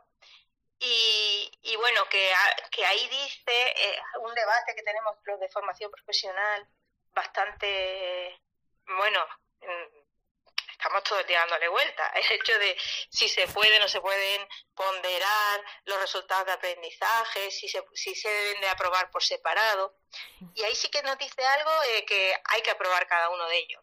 Y, y poco más, pero que no se, no se mete mucho a, a desgranar lo que es la formación profesional. De hecho, menos mal que ha venido la ley orgánica de formación profesional que ahí ya sí que se ha desarrollado un poquito más eh, nuestra etapa educativa y, el itinerario completo, no solo la etapa educativa, sino también eh, esa posibilidad, bueno, esa unificación, esa integración de toda la formación profesional desde lo que antiguamente era la, formación para el empleo ocupacional, que le puede sonar a alguien, o esa formación continua, ¿no? que se va que va a formar parte todo de un mismo sistema Mm, para, como decía Tamara, que fuera pues eso, convalidable, acreditable, em, que se pueda, eh, bueno, eh, reconocer eh, todos los desarrollos competenciales que tenemos, independientemente de donde lo hayamos adquirido. Entonces yo creo que la LOMLOE no es que venga a traer un no, no es que no haga mucha referencia, no hace poca referencia a la formación profesional. ya digo, cinco, cinco artículos no dedica y, y poquito, de poquito calado, muy genéricos. Y, y no hace ningún un cambio muy sustancial con la anterior norma educativa, como sí lo hace en, en otras etapas. Es decir, que sí, que sí que supuso, ha supuesto un, un gran cambio, pero no, no lo hace. Eh, en cambio, la nueva ley de FP sí. Es decir, que nosotros tendríamos que centrarnos en esa, en la nueva ley de formación profesional. Muchísimas, muchísimas gracias, Patri. Eh, José Luis, ¿algo que añadir a ello? Pues sí, mira, estaba revisando por aquí y mientras estabais comentándolo, pues entrando en el portal de FP, echando un vistacillo acerca de lo del cálculo de la nota para entrar en los ciclos y demás, y efectivamente no, no se indica ningún cambio sustancial, ¿vale? los, los, requisitos para, para el acceso a la FP siguen, siguen siendo los mismos, ¿vale? Y al respecto de la LOE, el impacto o, en, qué, qué, ha cambiado, ¿no? Relacionado con ella, pues quizá yo lo que he podido extraer ha sido, y consultando con los compañeros y compañeras que, que vuelvo a lo mismo, vuelven, eh, que vuelvo a, centrarme en, en, aquellas enseñanzas de FP que están más cercanas a, a, la ESO, por ejemplo, que sería la FP básica, ¿no? De la que hablábamos antes, pues quizá donde puede ser que la LOE eh, impacte algo más es en, esos ámbitos que comentaba al principio, de, que estaban asociados a asignaturas como lengua, inglés, ciencias sociales, matemáticas y demás, porque ahí sí que quizá pues tengan que tener en cuenta pues toda esta, esta normativa de que se referencia con, competencia específica, los saberes básicos, criterios, contenido y demás. Eh, sea básicamente donde puede ser que haya más posibles cambios, ¿no? Eh, sí que es cierto que la LOE pues habla de, de la atención a la diversidad y demás, y que relacionándolo un poco con, con, la, con la FP, pues puede ser que tenga algo más de, mm, no sé, como de destacar que, que, esa FP pues esté más pendiente de esa atención a la diversidad, de esa inclusión, ¿no? Y de que existan algunas alternativas organizativas o metodologías que se adapten o medidas de atención a la diversidad. Y, en fin, habla un poco del, tiempo máximo que se pueden estar en los ciclos y teniendo en cuenta si existen necesidades eh, especiales de adaptación, de necesidades especiales de adaptación educativa, pues que habla de un año más, por si eh, normalmente son cuatro, pues puede haber un año más, y, que se pueden hacer adaptaciones, como decía antes, en lengua extranjera, que excepcionalmente pues, pueden hacer eh, jóvenes de entre 15 y 18 años a, a esos ciclos formativos de, grado básico específico. En fin, mm, habla poquito, eh, la LOE, eh, yo creo que le deja todo el, todo el grueso, se lo deja a la nueva ley de FP. Y bueno, quizá a lo mejor pues lo que he comentado así es lo que puede influir, ¿no? Pero no, no, no veo que, que la LOE, o por lo menos no, no intuyo que, que nos afecten demasiado, sí que nos afecta y nos no pone en su sitio todas, casi todas las cosas la, nueva ley de FP. Así que bueno, eso sería la aportación que nos puede dar la LOE, creo. Muchísimas gracias, José Luis. Bueno, que habláis de la nueva ley y vamos, que tenéis permiso para hablar de ella también, ¿eh? Pero ahora que has nombrado justo lo de la atención a la diversidad, voy a hacer un parón aquí porque tenemos dos preguntas desde hace mucho tiempo esperando, una de Elia y otra de Madre Chunga, y que, bueno, van por el mismo lado, aunque no son iguales. Elia nos preguntaba cómo se aborda en formación profesional el tema de las necesidades educativas. Esto es lo que nos preguntaba Elia. Y Madre Chunga decía, ese hábito de derivar a FP al alumnado con fracaso escolar hace, hace, que en estos centros o en estos estudios haya un alto porcentaje, un muy alto porcentaje de alumnos con DEAs detectadas y sin detectar. ¿Se forma el profesorado de FP en atención a la diversidad? ¿Se atiende la atención a la diversidad en FP? Yo creo que ibas por ahí, José Luis, pero os lanzo las preguntas, estas preguntas a todos por si alguien quiere decir algo más. José Luis, veo que coges el micro. Sí. y, Oscar, eh, luego Oscar. Vale. Discúlpame, Oscar. Eh, seré, seré, breve. Eh, bueno, mm, normalmente no, nunca hemos hecho adaptaciones de ningún tipo en FP Sí que es cierto que nos llega mucho alumnado que por cuestiones diferentes eh, cuestiones que no han sido diagnosticadas o si han sido diagnosticadas ya están fuera de lo que es la enseñanza eh, secundaria obligatoria y a veces pues nos vemos en situaciones complejas, ¿vale? Y ahí vuelvo a, hacer hincapié, bueno, hace unos años tuve una chica que era eh, tenía discapacidad visual, también he tenido alumnado pues que tenía problemas motores y, múltiples eh, circunstancias que, a veces pues uno se ve un poco pero no solo uno, sino los equipos educativos nos vemos un poco pues en situaciones de, de, apuro. Y se nos forma, bueno, en, lo que el profesorado quiera formarse. Si los CEPs eh, pues te ofrecen algún tipo de formación, pues si el profesor o profesora estima que debe de, asistir a ellas, pues bueno, pues queda libre de, de hacerlo, ¿no? Pero en sí sí que yo por lo menos personalmente reconozco que, que a veces pues eh, hubiera sido necesaria una, buena formación y atender mejor a, ese alumnado. Así que bueno, espero que, bueno, sí, que la, nueva ley de FP lo, así lo, promulga y que lo tengamos en cuenta y que estos chicos y chicas pues los atendamos de la manera que, se, que realmente se merecen, ¿no? Con los medios adecuados, claro. Oscar, creo que ibas a decir algo. Muchas gracias, José Luis. No, bueno, José Luis creo que lo ha dicho todo, sí, mi, experiencia es la misma, que está bien que esto la, nueva ley realmente lo, considere, pero hasta hace bien poco, bueno, por, lo menos en mi centro, la, estas figuras, yo creo que como profesores nosotros no podemos hacernos cargo porque no, somos profesionales ni podemos dar salida a este tipo de problemáticas. Ahora, incluso ahora con todo el tema de la salud mental, es que también se, se se ha visto, se ha visibilizado mucho ese tipo de problemas. Que de hecho en el aula, lo que decías tú antes de la hora de tutoría, ¿no? si aparte de la hora de tutoría, que tener el tiempo, incluso de que te la remunerasen en su momento, y no, no somos capaces de, dar abasto con estos temas, ni somos, pues, no, tenemos capacidad para ello. Entonces yo creo que sí que es importante que, que esto que la ley se contempla, que se acaben dotando recursos humanos específicos para este, para estas cuestiones, que a mí me parece vital, pero viral y urgente. Viral y urgente porque es que te das cuenta de, la cantidad de chavales que hay con, con problemáticas eh, pues importantes y graves. Que, que, esto hasta ahora efectivamente no se, no se consideraban las adaptaciones, ahora se consideran, pero pero aún así pues se hace lo que buenamente se puede, pero que no es que no es lo creo que no es lo ideal. ¿eh? Me, parece que esto tendría debería ser mucho más urgente, más que otras cuestiones que luego a lo mejor cuando hablamos del futuro, más que otras cuestiones a lo mejor que hablamos de, digitalización o de otras eh, eh, cuestiones que son también quizás importantes, pero no urgentes, como pueden ser este, estos temas. Por lo menos es mi opinión. Pues yo coincido contigo, Oscar, sin duda alguna. Eh, bueno, no sé si alguien más quiere decir esto de atención a la diversidad. Sí, Patri. Yo, yo, yo quiero, yo quiero porque creo que me, es algo que, que me ha importado mucho desde que empecé. Efectivamente, la realidad en nuestras aulas es que eh, encontramos necesidades educativas especiales, pero también encontramos diversidad que, que hay que y hay que responder esa, a esa diversidad.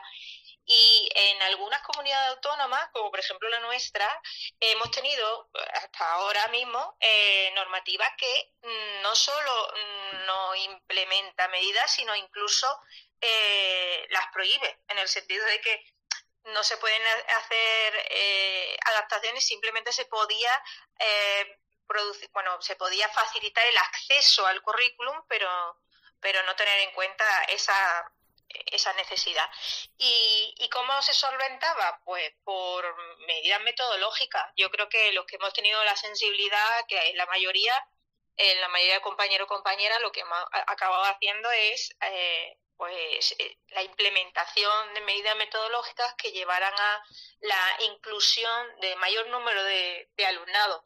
La nueva ley sí que incorpora, y yo creo que es muy importante, que he visto por ahí a José Blas, que habla también de ese diseño universal de aprendizaje que ya incorpora la LOMLOE y que eh, es la tendencia eh, para poder bueno pues intentar que el mayor número de, estudiantes de, alumnado se encuentre eh, atendido como se merece, aunque es necesario, y eso sí que hay que apostar, a ver, hay que ver el desarrollo legislativo, eh, por esa, em, ese apoyo que en ocasiones pues va a hacer falta eh, para poder atender. Yo como docente no me encuentro preparada ni formada para poder atender a la multitud de necesidades educativas especiales que, que, se, nos pueden plantear y se nos han planteado en el aula. Creo que es imprescindible esa figura que existe en secundaria, que existe en primaria, eh, del profesor de el profesor que, está especializado, educación especial y que puede ayudarnos a, bueno, pues, o por lo menos orientarnos en las propuestas metodológicas que tenemos que llevar a cabo. Así que tiene que darse ese refuerzo eh, para los casos que se requieran y extenderse el desarrollo de metodologías inclusivas para poder reducir al máximo esa necesidad de atención especial em, que se refiere. Yo creo que, que sí que es algo que hay que revisar y repensar en formación profesional. Muchísimas gracias, Patri. Voy a dar paso a Tamara por si quiere comentar. dame un segundín. Sí, dime. Sí, mira, perdona que, me, que me meta. Es que eh, no quería que se nos quedara en el tintero eh, un tipo de formación profesional eh, que son los programas específicos.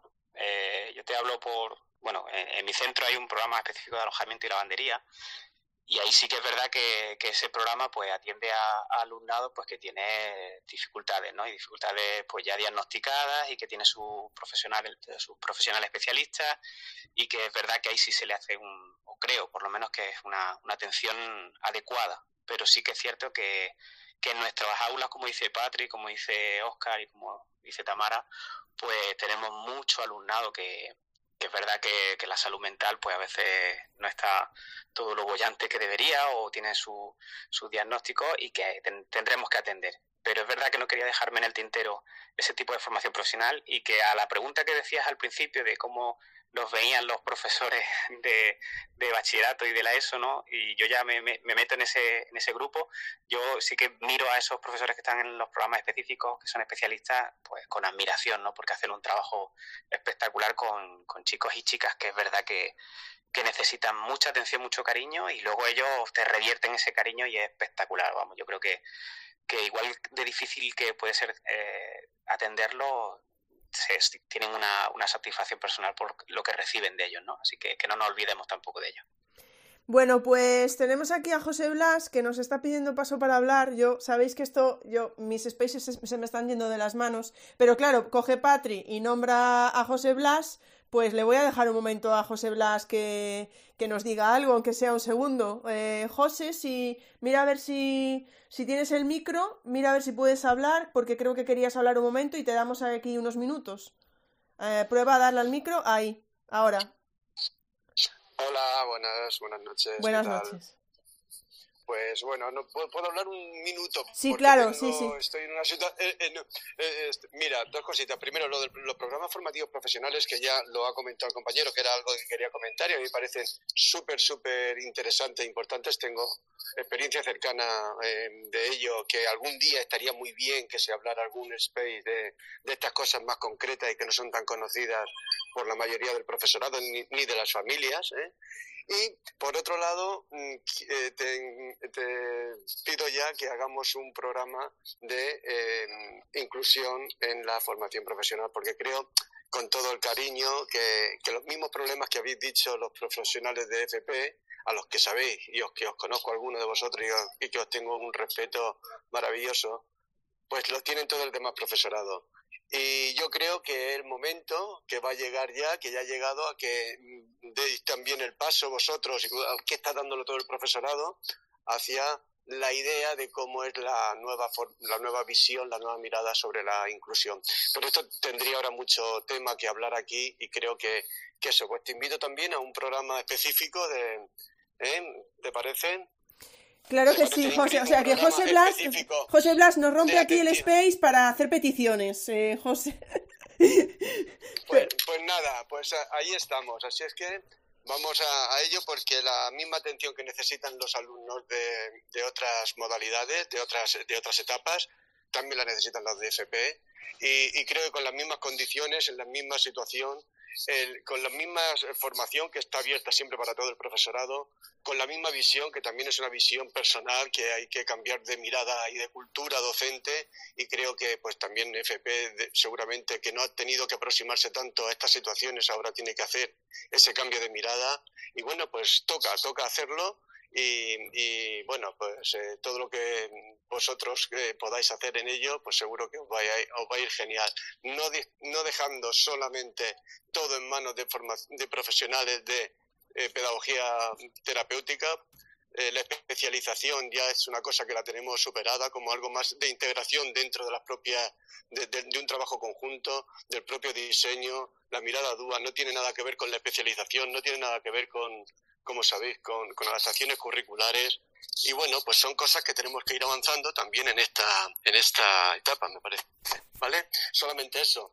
Un beso. Estoy entrando ahora mismo por una puerta que voy a embarcar. Voy de viaje. Muchas gracias. Hasta luego. Vale, pues vamos a seguir por donde lo habíamos, por donde lo habíamos dejado, a ver si recupero. Y vamos a ir con Tamara Están saliendo, están saliendo algunos comentarios a este respecto. Vamos a ver, voy por ahí. Vamos a ver, Tamara, ¿vale? Ahora si quieres comentar algo. Pero teníamos por aquí algún comentario. Eh, acordaros de silenciar los micros los demás. Alberto, Alberto Romero dejaba dos comentarios, ¿vale? Dos comentarios así, uno para reflexión. Nuestro querido Alberto Romero también dice, la atención a la diversidad en FP va encaminada a favorecer el acceso al currículo. Esto complica en ocasiones poder trabajar en determinados ciclos. ¿Podría ser un problema de orientación por parte de los centros por el desconocimiento de lo que se hace? Esto es un comentario que deja Alberto, lo dejo ahí un poco en el aire. Y dice, vale, y luego hablaba, eh, mm, mm, al final la atención a la diversidad en FP debe respirar del DUA, es clave, como dice Patri, la metodología sería la mejor forma para poder atender al alumnado. Pero la mayor parte del profesorado quiere formarse en DUA y nuevas metodologías. Bueno, yo creo que esto es lo que estaba hablando eh, y no sé quién fue. Ahora mismo no recuerdo, no recuerdo quién fue porque me he liado un poco ahora eh, al entrar José Blas, pero creo, no recuerdo quién de vosotros cuatro que estaba comentando, es que al final se forma el profesorado que quiere formarse. Eh, Tamara. Sí, es que es verdad, pero como en todas las etapas, ¿no? Como en infantil, primaria, secundaria, universidad. La inquietud del docente por su propia formación y su formación continua se da per se, creo que en todas las, en todas las etapas y, va mucho en el, en el carácter de la persona, ¿no? Que quiera formarse y que tenga, y que tenga esa inquietud. Mm, en, en, línea con lo que hablabais de la diversidad, es que la FP es súper diversa. Es que nada más que nada más que el perfil del alumnado donde te encuentras formación, o sea, te encuentra alumnado que está buscando su primera formación para el empleo en una misma clase. Luego, mm, personas que están buscando una actualización, es decir, gente que ya está trabajando o que conoce el sector y que se mete en un ciclo formativo porque está buscando su propia bueno, formación continua. Eh, gente que está desempleada y que busca en la formación profesional una opción de mejorar su empleabilidad en el, en el futuro. O sea, en una clase ya tienes esto, o sea, que la, FP per se ya es diversa. Si a esto le añades pues lo que le ocurre o no ocurre como docente a todas las etapas, pues evidentemente es un punto débil de la formación profesional la, el no meterse eh, en el ajo desde el punto de vista de la normativa. Yo siempre he pensado que, y además que nos deja un poco, pues que me sale una expresión un poco regulera y luego esto queda grabado, pero que nos deja un poco a, los docentes sin muchas armas, ¿no? Y sin muchos recursos. Ya, ya, lo interpretáis vosotros. Sí, yo creo que sí. Cero, vale, de acuerdo. Y yo, yo eso lo, lo he hecho mucho en falta. Lo que decía Patri, en Andalucía además, que solamente se pueden hacer adaptaciones de acceso al currículum y, y olvídate de adaptaciones mm, más, profundas y nos hace falta, y nos hace falta el ACP al alumnado y nos hace falta al, al profesorado formarnos en ello. Yo intento ver las cosas positivas y y, veo un rayito de luz y como, de esperanza, ¿no? Cuando, cuando habla de, la diversidad en, la LOMLOE y, habla también de la... Y, sigo un poco ya en hilo con, lo de la LOMLOE. Sí, por favor. que, lo ha dicho, que lo ha dicho em, Patria ha sido, ¿no? Sobre la evaluación, ¿no? Que, bueno, pues en ese artículo 43 de la LOMLOE que se habla de la evaluación que se hace por módulos profesionales y, dice literalmente, ¿no? Teniendo en cuenta la globalidad, la globalidad del ciclo y desde, y esto ya me encanta, desde la perspectiva de las nuevas metodologías de aprendizaje.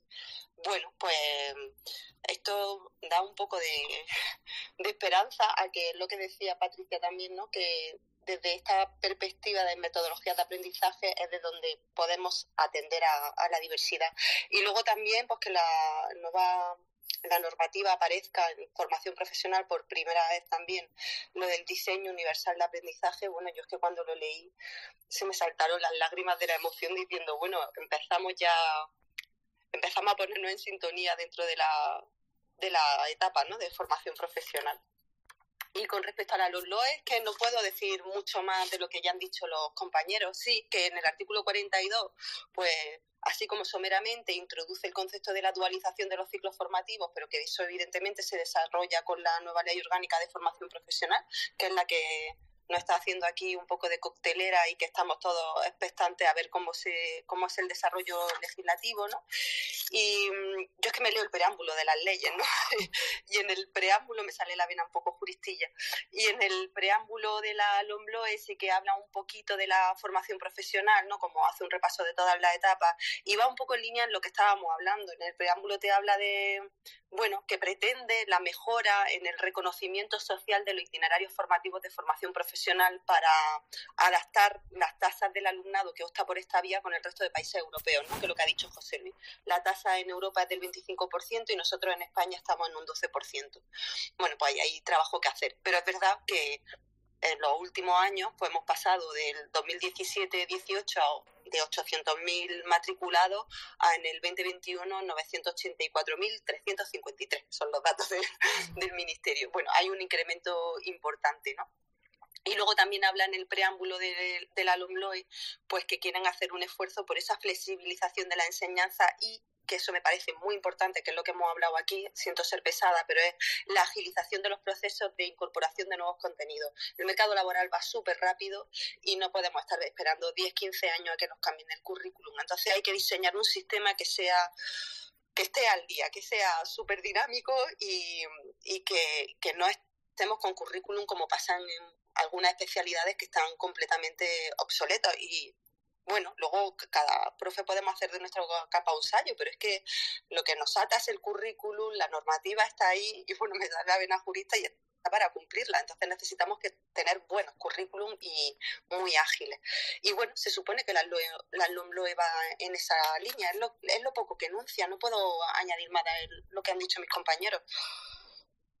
Tamara, hablabas, muchísimas gracias, de la parte dual, etcétera, y teníamos aquí una pregunta de Rosa Villaró que decía, ¿qué opináis de la generalización de la FP dual con la implementación de la nueva ley FP con la FP dual general y la FP intensiva?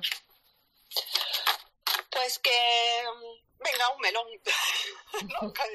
que decimos, venga, vamos a abrir un melón. Pues me parece un reto, me parece un retazo. Y yo recuerdo, y esto además se lo he escuchado mm, a el, ya voy a hacer así como un poco de publicidad, a los podcasts que tienen de FP Visible, FP de calidad, Patri y Alberto.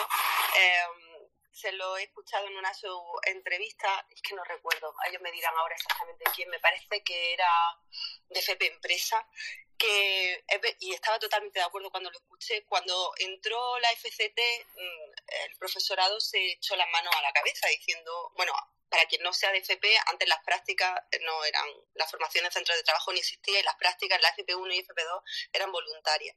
Y mm, con, con, la LOCSE se establece la formación en centros de trabajo y las prácticas pasan a ser obligatorias. Y, yo recuerdo que hablábamos de dónde vamos a sacar tanta empresa, cómo vamos a llevar al alumnado, cómo se va a gestionar esto, esto es una locura y tal. Y oye, tenía este hombre razón, hemos sido capaces de hacerlo y ahora hemos vivido la formación en centros de trabajo como una cosa totalmente normal y absolutamente necesaria dentro de la formación profesional. Pues nos va a pasar lo mismo con la dualización. Yo especialmente vamos, yo es que no he trabajado nunca en un ciclo de, dual, no he tenido esa suerte y a mí me inquieta, evidentemente que me inquieta, pero me lo, me lo tomo como un reto, va a ser un reto pues desde el punto de vista de la empresa, porque cambia nuestro paradigma de, a lo mejor paradigma es una palabra muy grande, ¿no? Pero que nos cambia un poco la forma de organizarnos, un poco bastante dentro de la formación profesional y es un reto pues encontrar empresas y luego va a ser un reto para el profesorado pues, porque nos tenemos que poner las pilas y tenemos que cambiar algunos, algunos planteamientos, ¿no? Para quien no lo sepa, que era lo que comentaba, lo que decía en el, en el tweet uh, Ingrid, pues hay una oferta de FP general donde el tipo de dualización es de un 25% a un 35% de toda la formación y hasta un 20% de los resultados de aprendizaje.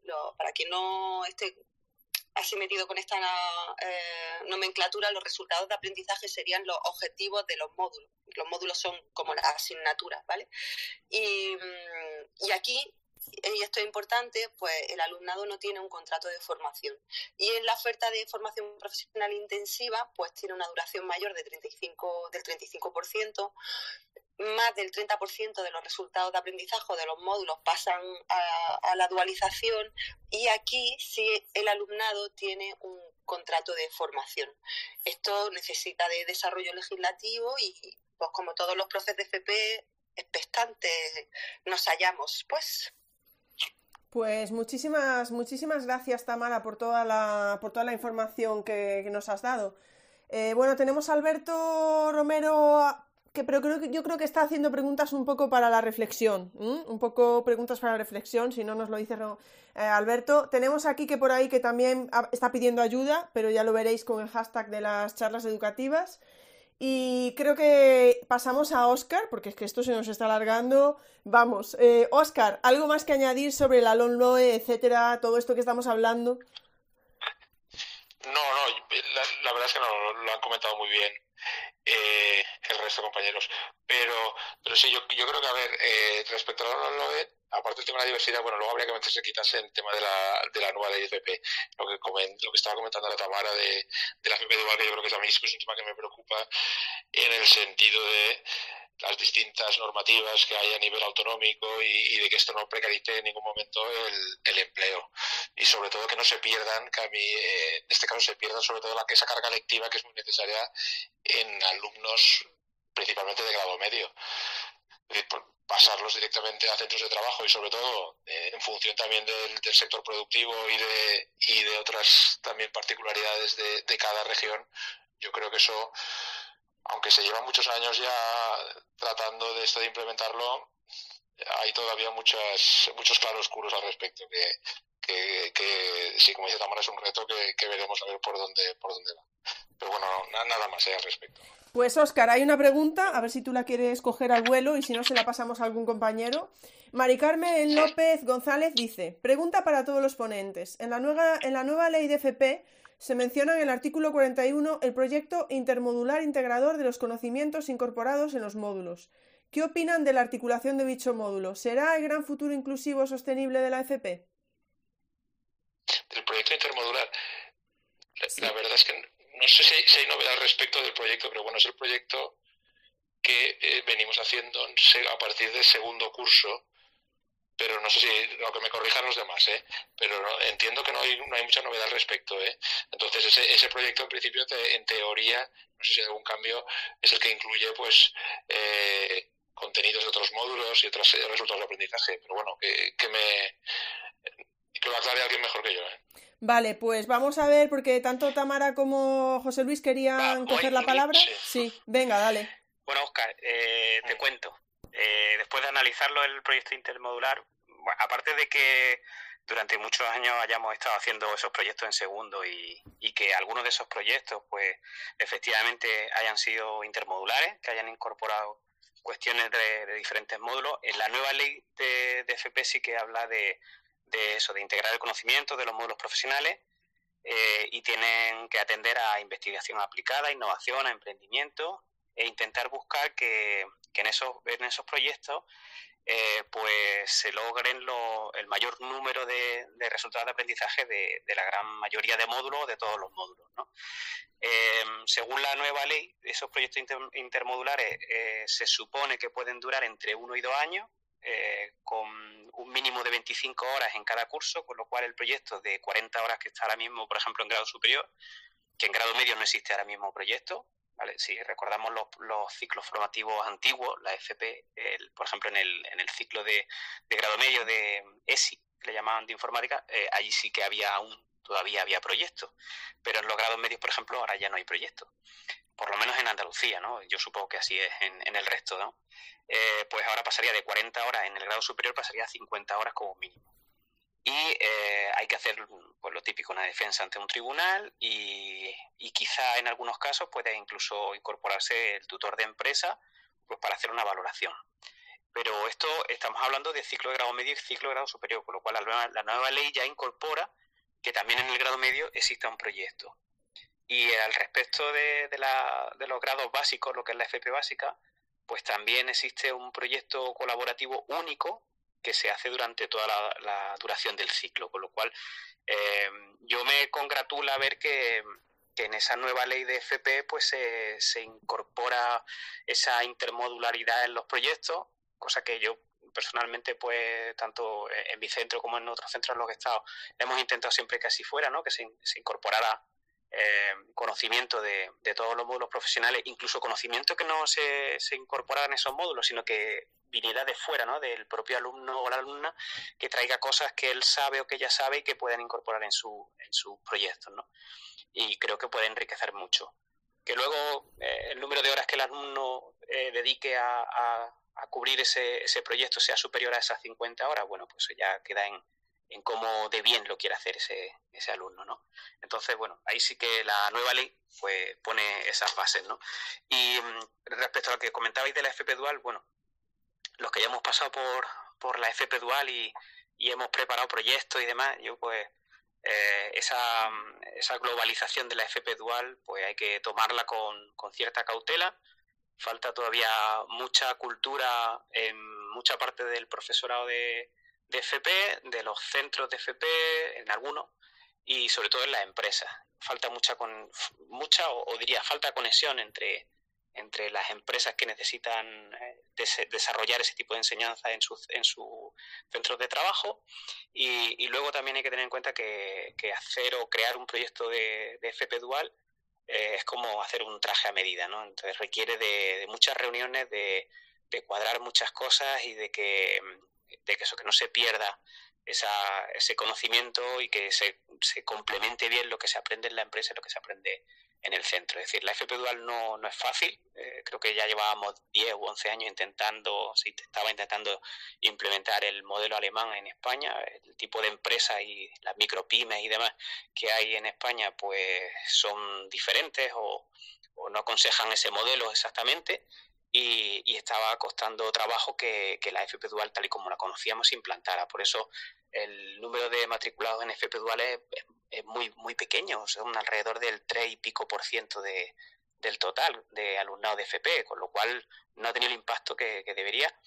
Y sí que es una formación potente, que puede aportar mucho al alumnado, pero es verdad que, aún nos queda mucho trabajo por hacer y que no es un tipo de, de modalidad sencilla, así que hay que curarlo mucho. Bueno, creo que Tamara quería decir algo. Muchas gracias, José Luis. Sí, bueno, Patrick ha quitado también el micro, Patrick. Ah, no pasa, pero no pasa nada. Estoy, convencida. bueno, yo, con respecto a lo del proyecto intermodular, mm, me parece una oportunidad. Mm, lo veo mm, Vamos a ver cómo se desarrolla, ¿no? Pero mm, es que veo que es una oportunidad para trabajar eh, por proyectos, por retos, por problemas, que le falta que ponga ese nombre, ¿no? de, trabajar de esta manera, haciendo global el, ciclo. Es verdad que hay una diferencia que, que, añade, que es lo que ha dicho José Luis, que no solamente va a ser un proyecto para los grados superiores, sino que también para, para el grado medio y el básico, a su manera, pero también Actualmente, cuando el alumnado se va a hacer las prácticas en empresas, la formación en centros de trabajo, el módulo de proyecto corre en paralelo, es decir, que a la vez que se está haciendo las prácticas se hace el, módulo de proyecto. Al haber una dualización, no lo sé, pero entiendo que entonces ese módulo de proyecto será mantenido a lo largo del curso y eso me parece bastante interesante, porque me parece que estamos perdiendo el potencial de lo que significa el módulo de proyecto y creo que esta, con este módulo de proyecto intermodular se puede recuperar ese potencial que, estoy convencida que tiene. Bueno, Patri, te voy a dar paso, pero Alberto, que está muy activo con el hashtag de las charlas educativas, dice, ¿el sistema productivo podrá asumir ese cambio de dualización? Alberto se pregunta que si las empresas están preparadas para para formar al alumnado. Sí, Patrick, te doy paso. Pues mm, en cuanto al módulo nuevo que, se incorpora, eh, decir que mm, si bien, eh, bueno, yo creo que José Luis mm, se ha estudiado perfectamente la ley y lo ha hecho muy, muy bien, todos los requisitos. Eh, si si eh, en las últimas intervenciones, ya no recuerdo si ha sido, bueno, en las últimas intervenciones de Clara, cuando, de Clara Sanz, cuando habla sobre, sobre este módulo, para qué se ha hecho. No es, eh, no es el módulo que ya que veníamos teniendo de módulo, del módulo de proyecto integrado del grado superior, no pretende ser eso, es otra cosa. Es decir, el módulo de proyecto integrado estaba tutorizado por, por una persona, eh, eh, o, bueno, a veces a veces, sí, bueno, lo tutorizaba una sola persona, aunque eh, se repartieran el alumnado entre, eh, entre varias personas por, por el volumen de, de trabajo. Y, y luego eh, muchos ciclos, porque puede ser que los ciclos técnicos pues se acercaron un poco a lo que se pretende ahora, pero muchos ciclos mm, eran proyectos pautados, dirigidos a que el alumnado no, solo se podía hacer un tipo de proyecto, es decir, que no estaba abierto. La idea que, que tiene este módulo es primero desarrollar el trabajo eh, en equipo del profesorado también, porque va a ser imprescindiblemente mmm, va a ser eh, dirigido, diseñado por más de, de un profesor o profesora porque tiene que ser intermodular. Es decir, eh, va a fomentarse ese trabajo que decía eh, Tamara mm, en equipo eh, a través de proyectos, de, retos, de problemas, aunque parece que se está apostando por los retos en formación profesional, pero se va a apostar por él. Y, va a tener como cuatro o cinco líneas que, se van a poder contextualizar eh, en, dentro de, cada ciclo. Incluso se está viendo la posibilidad que dentro de, de, un mismo eh, de una misma clase se puedan eh, tocar las tres líneas o las cuatro líneas que tienen que ver con la innovación, el emprendimiento, eh, etcétera, etcétera. Entonces, yo creo que no es exactamente lo mismo, que es un gran avance, que es muy importante porque se trata de apostar por metodología de una manera indirecta, eh, como dice Tamara, y, y bueno, eh, se trata de eso, de cambiar el modelo metodológico, es lo que pretende principalmente. Y luego con lo que dice Alberto de la dualización, eh, claro, es que el problema es cuando generalizas, porque efectivamente eh, que sea un sistema dual, en papel, maravilloso. El problema es cuando te vas al contexto específico del, del pueblo en el que se está impartiendo un ciclo. Yo cuando voy a lo mejor tengo la oportunidad de compartir en diferentes eh, lugares de España y me, me, alguna vez he podido charlar con compañeros que me decían, mira, en este pueblo, por ejemplo, solo tenemos una empresa. El alumnado de grado medio que hace, que tiene 17 años, que en realidad se ha matriculado porque es el centro que está más cerca de su casa, ni siquiera porque ha elegido el ciclo porque le gusta, sino porque es el que está más cerca de su casa y en vez de estar sin estudiar, pues está estudiando algo. Si le hacen irse a una empresa que está a una hora de camino, eh, pues muchas familias no van a querer, no van a querer que se tengan que ir eh, lejos. Con lo cual, ahí eh, va a haber un quiebro. Yo creo que depende del sector, eh, depende del contexto, que, que, nos queda mucho camino por recorrer para poder hacer una oferta dual que efectivamente mmm, se ajuste a las necesidades de los sectores productivo y de, y de las realidades sociales. A pesar de eso, creo que la dualización es muy positiva, porque mmm, nos obliga a estar cerca de la realidad del mercado, que a veces en los ciclos pues nos hemos quedado muy lejos y entonces eh, se ha desconectado de una realidad. Yo, por ejemplo, yo pienso en, el, la que vivo actualmente, ¿no? Y, el currículum se ha desconectado de la realidad y, y ya no sirve lo que están estudiando para, eh, para poder insertarse social, eh, laboralmente. Entonces, si, se, si eso eh, se dualiza, pues va a, mejorar esa cualificación de, del alumnado, porque va a aportar aquello que, que, que necesitan realmente el mercado.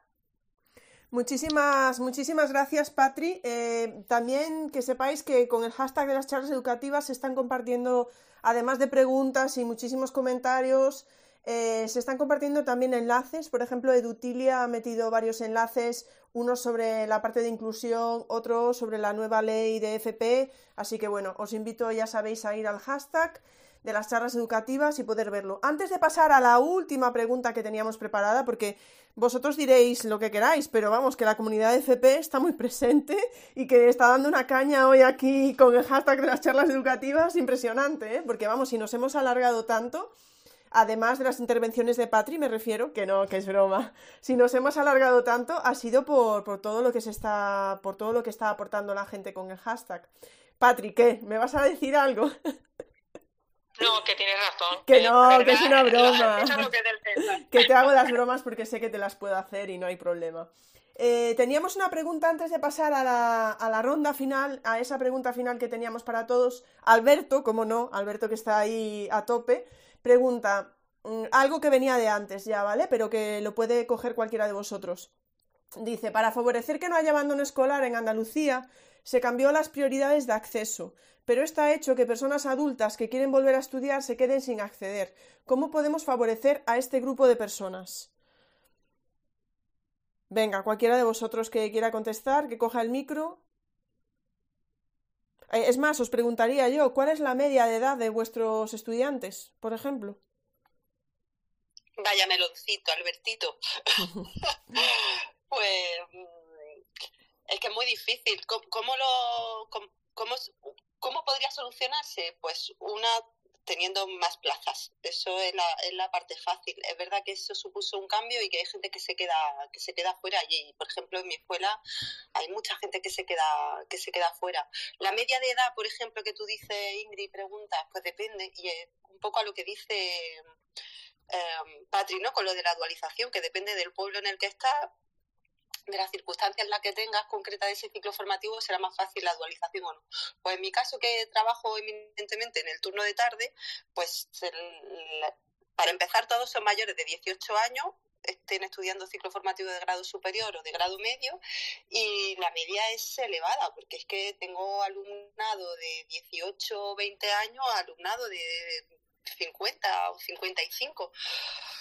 Es que es lo que os decía, que la FP es súper diversa.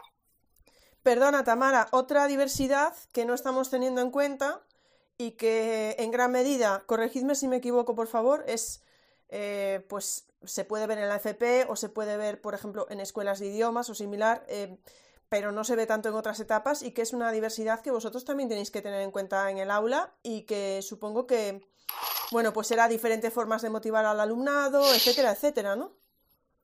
Claro, es, mm, bueno, a mí me encanta porque me parece súper enriquecedor tener un, a ver, un chaval de 20, 18 años en clase mm, con alguna o ninguna experiencia profesional con alguien que tiene, pues a lo mejor 20 años de trayectoria profesional. Las clases son una pasada, son súper interesantes y, hombre, eso como profe te, te activa, eso está claro. Y claro, es, es claro, eso, eso, no se da en bachillerato ni, ni en la ESO, bueno, está la ESA, ¿no? O el bachillerato de adultos, y creo, pues no lo sé, así viéndolo un poco, sería como en la universidad o en, o en la formación de idiomas, ¿no? La que más se podría parecer a, a esto en nosotros.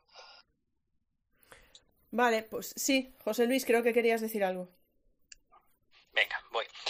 Eh, bueno, yo creo que la, esa diversidad, ese, esas personas con, con, ya cierta edad que vuelven al sistema educativo y que, que pues bueno, que hacen que al final yo los considero como son como unos catalizadores, ¿no? Tú los tienes en clase y cuando cuando estás con gente que ha vuelto mm, eh, incluso te puedo decir que en un grado medio y en algunos grados superiores como que las cosas están más calmadas, como que todo el mundo se interesa más y esa persona como que tira un poco del carro.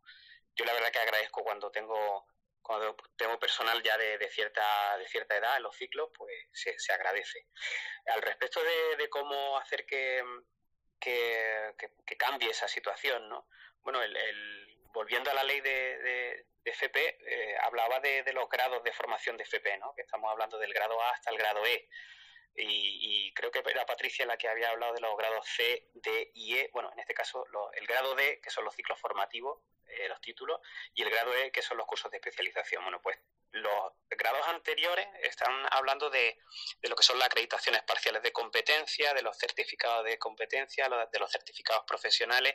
Y, con esto, pues, ¿a dónde quiero llegar? ¿no? Quiero llegar a, que hay personas que, que, tienen una experiencia laboral en determinadas áreas y que pueden conseguir pues, que se les acredite esa experiencia de alguna manera en alguno de esos tres grados y gracias a que esos grados son acumulativos, pues eh, se les puede mm, hace, hace que, esa persona pues en un momento dado diga, bueno, pues mira, yo tengo en este caso un grado B que me han, me han certificado, un, me han dado un grado, un certificado de competencia que, es igual que tener un módulo aprobado, ¿no? Pues mira, he juntado tres o cuatro y tengo casi el ciclo completo voy a, voy a terminarlo, voy a cursar el ciclo y, eso les invita a volver a reengancharse. En ese sentido, pues puede ser una, una medida. Y otra medida sería pues la, el abanico que tienes con, ya no solamente con la FP presencial, sino que tienes la FP semipresencial que por ahora todavía sigue viva, o por lo menos parece que sí, y luego la, la, FP a distancia, que ahora en la nueva ley se le llama la formación virtual, pues también invita a que, a que personas que a lo mejor pues, por su horario o por cualquier otra circunstancia no pueden asistir a, al centro o simplemente no quieren estar eh, una mañana con 200 chavales dando vueltas por un centro, pues quieren estudiar y, de esa manera también pueden hacerlo, ¿no? Eh, sí que es cierto que mm, hacer que alumnado de, de edad más temprana pues tenga prioridades eh, frente a ellos quizás no haya sido lo más acertado, pero es verdad que hay otro abanico que sí se puede ajustar un poco mejor a, lo que son sus necesidades, ¿no? Entonces, bueno, entre esos, esos grados, el, el A, y el C y, y las variantes que hay de, de, FP, pues creo que puede ser que, que esas personas tengan esa posibilidad de, de, incorporarse, ¿no? Pues muchísimas gracias, José Luis. Y no me voy a marchar, voy a seguir contigo, porque bueno, Patri y Oscar a lo mejor luego nos quieren contar lo de la media de edad, etcétera, etcétera. Pero vamos a pasar ya a la última pregunta porque, en fin, ya llevamos dos horas aquí. Así que vamos a pasar a la última pregunta y empezamos por ti, José Luis, para hablar del futuro de la FP. Ya hemos llegado al futuro, ¿vale? Llevamos dos horas hablando del presente y vamos a llegar al futuro, que esperemos que tampoco nos lleve dos horas, pero para que nos digas, José Luis, ¿cómo ves el futuro de la FP? ¿Hacia dónde crees que va y hacia dónde crees que debería ir? Bueno, yo el, futuro de la FP lo veo, lo veo positivo hay, como hemos dicho, mucho trabajo por hacer. Las administraciones pues tienen mucho trabajo por hacer y, y están poniendo de su parte. El profesorado, como es lógico, pues está haciendo también lo, lo propio y creo que, que, tenemos un futuro alentador por lo mismo, porque por ejemplo la convergencia entre las ofertas de empleo, que estamos viendo que aproximadamente un 40,5% de las ofertas de empleo son para titulados universitarios y el 40% eh, digámoslo así, son para titulados de FP, ¿no? Entonces hay una especie como de convergencia entre, entre esas ofertas de empleo. La empresa valora mucho a, al, al, alumnado con, con, FP. Los sistemas de FP dual, pues llegará un momento en el que se, se diseñen correctamente y demás. Y, creo que puede ser un, un buen momento. Las inversiones, los fondos eh, Next Generation también, pues creo que ayudarán. Las aulas ATECA que que se, que se promueven y que se están creando, las aulas de emprendimiento, esas aulas mentor que, que también eh, se recogen en, en, la nueva ley. En fin, hay un montón de medidas que, sí que es verdad que, que, van a ayudar a que esa FP pues esté más actualizada, más, más cerca del, de los sectores productivos de, de las empresas.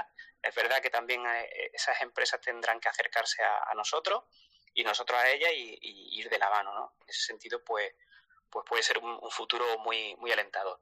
Lo que no, lo que no me gusta es lo que hablaba, bueno, no, es que no me guste, ¿no? Que lo toma uno, claro, cuando, cuando no conoces cómo va a ser ese futuro, pues lo tomas con cierta reticencia, ¿no? El tema de la inteligencia artificial, pues nos va a ayudar muchísimo, va a ser un, eh, o ya, ya lo está haciendo, un boom y, en el que pues tanto el sistema educativo como las empresas, como todo el mundo, pues va a tener que adaptarse a esa, esa inteligencia artificial, van a aparecer muchas eh, ocupaciones pues relacionadas con ella y que hay que tomarlas pues con, con cierta precaución, ¿no? Entonces, quizá la, eh, la, evolución de la tecnología y sobre todo de la inteligencia artificial, pues creo que va, va a repercutirnos y, y bastante ahí lo, lanzo.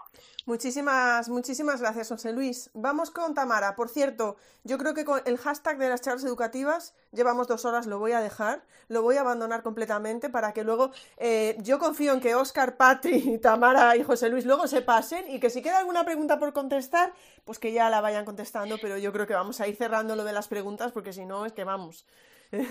Ahí Oscar me dice que sí, porque si no, vale, pues Tamara, venga, futuro del FP pues mm, no voy a cantar, ¿vale? Que ahora hace buen tiempo, pero con luz y con color.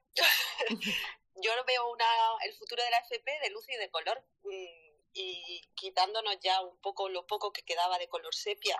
La veo con luz y con color porque. Mm, y va hacia ahí y estoy de acuerdo hacia la integración de la formación profesional, o sea, fuera los subsistemas estos de formación profesional que en un principio teníamos de FP inicial, ocupacional y continua y que después pasó para la inicial y la formación profesional para el empleo, por fin una integración total y que simplifique, eso le da mucha luz a la formación profesional y, mm, y le da color porque es un sistema que va, y me parece genial, hacia la flexibilización, hacia la integración y con un montón de opciones para que todo el mundo tenga cabida dentro de la formación profesional.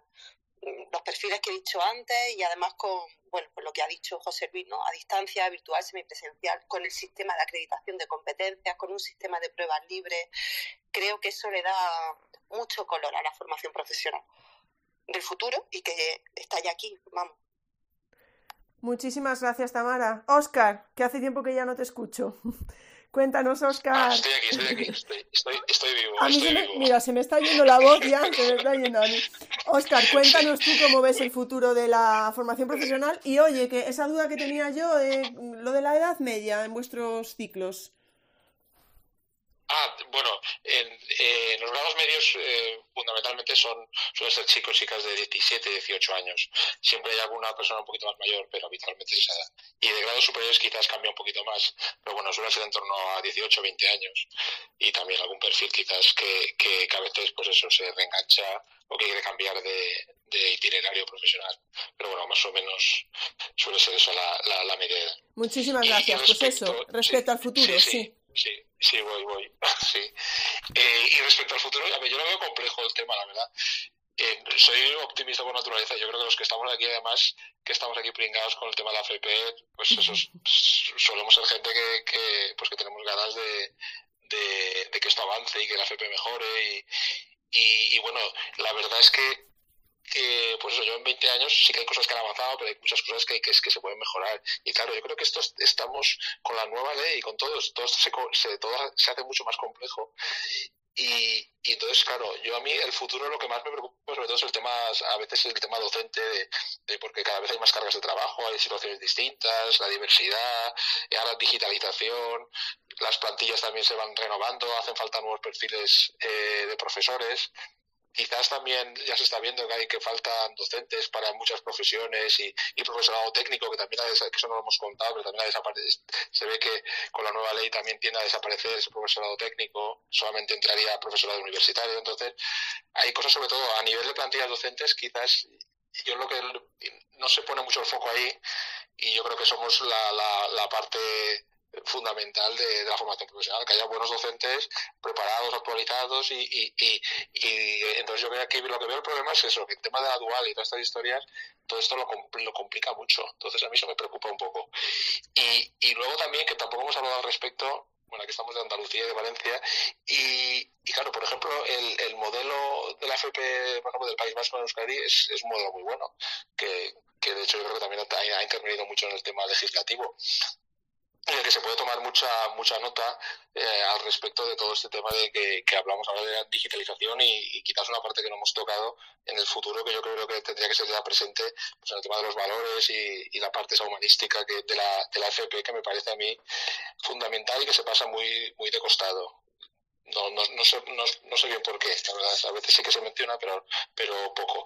Y luego lo que habéis comentado antes también, creo que no sé si sido Patrio Tamara, del tema de la internacionalización. Que ahí también esa, la gestión de la internacionalización solamente requiere muchos medios y, y me parece vital porque realmente es, es, es, quizás más anecdótica que otra cosa, aunque y, me parece súper relevante, ¿eh? porque la experiencia es buenísima de la gente que se va, los, los alumnos que se van fuera.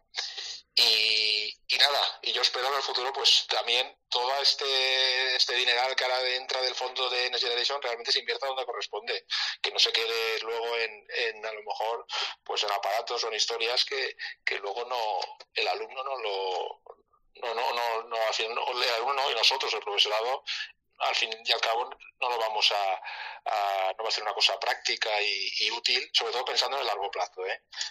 Más que nada. Pero bueno, yo sigo siendo positivo, esa es mi, reflexión final. nada más, ¿eh? Gracias. Muchísimas gracias, Oscar. Bueno, yo creo que sigue siendo positivo, pero que tocas puntos muy importantes. Em, y yo creo que, no sé cómo lo veis, ¿no? Pero decídmelo en general, pero no sé, los que estáis escuchando también, que algunos sois de FP y otros no. Pero hay cosas que ha comentado Oscar que yo creo que en general nos queman a muchos docentes que estamos un poco quemados, ¿no? Con, ciertas, con ciertos aspectos. Oscar, ¿puede ser también eso? Sí, sí, yo creo que sí, porque yo sí que percibo a veces que hay, que hay gente muy quemada con muchas cosas y, esto es, importante, ¿no? Eso de la motivación, porque si hay gente quemada, eh, luego en el aula se nota y los, y los alumnos lo notan y... Vale, a mí... El tema de la motivación docente... pero no, perdona, que te, me había ido, pero te escucho, ahora te escucho, Oscar, sí, sigue, perdona. Ah, perdón, perdón, sí, perdona, que, que lo que decía, que, que, el tema de la gente que está quemada, de los docentes, esa, esa falta de motivación la veo súper básica. Claro, hay gente que va muy motivada, pues mira, pues por naturaleza, no sé, será algún gen, pero, pero, claro, y lo digo sobre todo por el tema de que como esto se, cada vez está más complejo todo, realmente, y la sociedad y los estudios y la formación, ahora certificados, el tema de modulares, que esto digo, yo digo, esto es la leche, que, que que, es interesante, pero si no hay medios y hay una estructura muy clara para organizar esto y, que el profesorado y todos se metan esto, esto a lo mejor lo, hablamos ahora con compañeros y, la, y mucha gente desconoce la que le viene encima o, o, en fin, que, que, en fin, que es complejo, que es complejo todo. Yo por eso decía que el futuro eh, lo veo más incierto que nunca en ese sentido. ¿eh? Y sobre todo por, también por el tema generacional también que os hablaba antes. Y los alumnos también son muy, bueno, son muy distintos, ¿no? Pero, a ver, son alumnos y que en cada época tienen sus películas y, y ahora hay una cierta disrupción o cierta falta de atención que, que ahora nos enfrentamos en el aula que también es muy complicada, que, que claro, por eso decía antes lo de la FP básica y los grados medios, que dices, uff, ahí hay una tarea y, y, y cada vez es más compleja también, de que las aulas no son tan tranquilas como como antaño. Entonces, todos son ingredientes que, hay que hacer una olla aquí que si, si el que lleva el, el, que no lleva el que lleva la válvula de la olla a presión no la maneja bien eh, puede salir el, el, el, cocido puede salir mejor o peor pero pero bueno es, es no sé es mi, es mi, es mi, parecer ¿eh? Bueno, veo, veo tu metáfora, la veo, la comparto y bueno, tengo que decir que yo, ese gen que, ese gen que dices tú, yo también lo tengo, ¿eh? Debe ser, a lo mejor, a lo mejor es, a lo mejor es un virus que ataca a gran parte del profesorado, no lo sé. No lo sé, Oscar. Sí, exacto. Bueno, pues vamos, vamos a acabar con, con Patri. Cuéntanos, Patri, ¿cómo ves tú el futuro de la FP? Yo, es que claro, eh, preguntaron a mí del futuro, yo tengo una visión muy condicionada con mi forma de ver las cosas en la vida y es que siempre me prefiero fijarme en lo bueno y lo positivo y, y, lo negativo incluso lo reconvierto en posibilidades. O sea que yo veo positiva, como decía Tamara también un poco en ese sentido. Eh, dificultades mm, múltiples, pero da igual que sea esta norma, la anterior, la siguiente, esta sociedad, la otra, siempre va a haber dificultades. O sea, eh, obviamente. Lo que pasa que el, la diferencia está en, en dónde marques el foco, yo creo, ¿no? Y la formación profesional y la educación en general. Eh, yo creo que, que, vamos avanzando, que cada vez tenemos legislaciones, por ejemplo, que se adecuan más a, a, los requerimientos de la sociedad. Yo es cierto que siempre hablo de legislaciones, quizá por mi deformación legal, ¿no? Pero, pero que son la herramienta que nos permiten avanzar en ese modelo de escuela. Eh, yo veo positivo que cada vez hay más docentes y más compañeros, más compañeras que hacen cosas increíbles, que, que consiguen enganchar al alumnado. Eh, aquí los compañeros, las compañeras que están hablando, pero también de los que he visto en los chats eh, que están aquí enganchados, eh, reconozco muchas de las cosas que hacen eh, el alumnado, que cada vez se, bueno, pues hay una alta demanda de la matrícula, eh, esa nueva norma que permite ir adaptando un poquito mejor a, las necesidades, eh, esa alta empleabilidad. Yo creo, yo me, me, me, quiero focalizar en lo positivo, quizá por, por mi forma de ser, mi forma de ver las cosas de la vida, y, y no significa que obvie eh, las dificultades que encuentro, sino sino que las dificultades, pues como retos para poder superar internalización, recursos, eh, dificultades para encontrar empresas, eso no lo puedo, em, no lo puedo negar, pero eh, son oportunidades. Yo lo veo así, Ingrid. No puedo verlo de otra manera. Por eso eres una persona que siempre hay que tener cerca, Patri, porque te decimos un problema o algo y tú, no, no, pero vamos a verlo por el lado positivo, ¿no, Patri?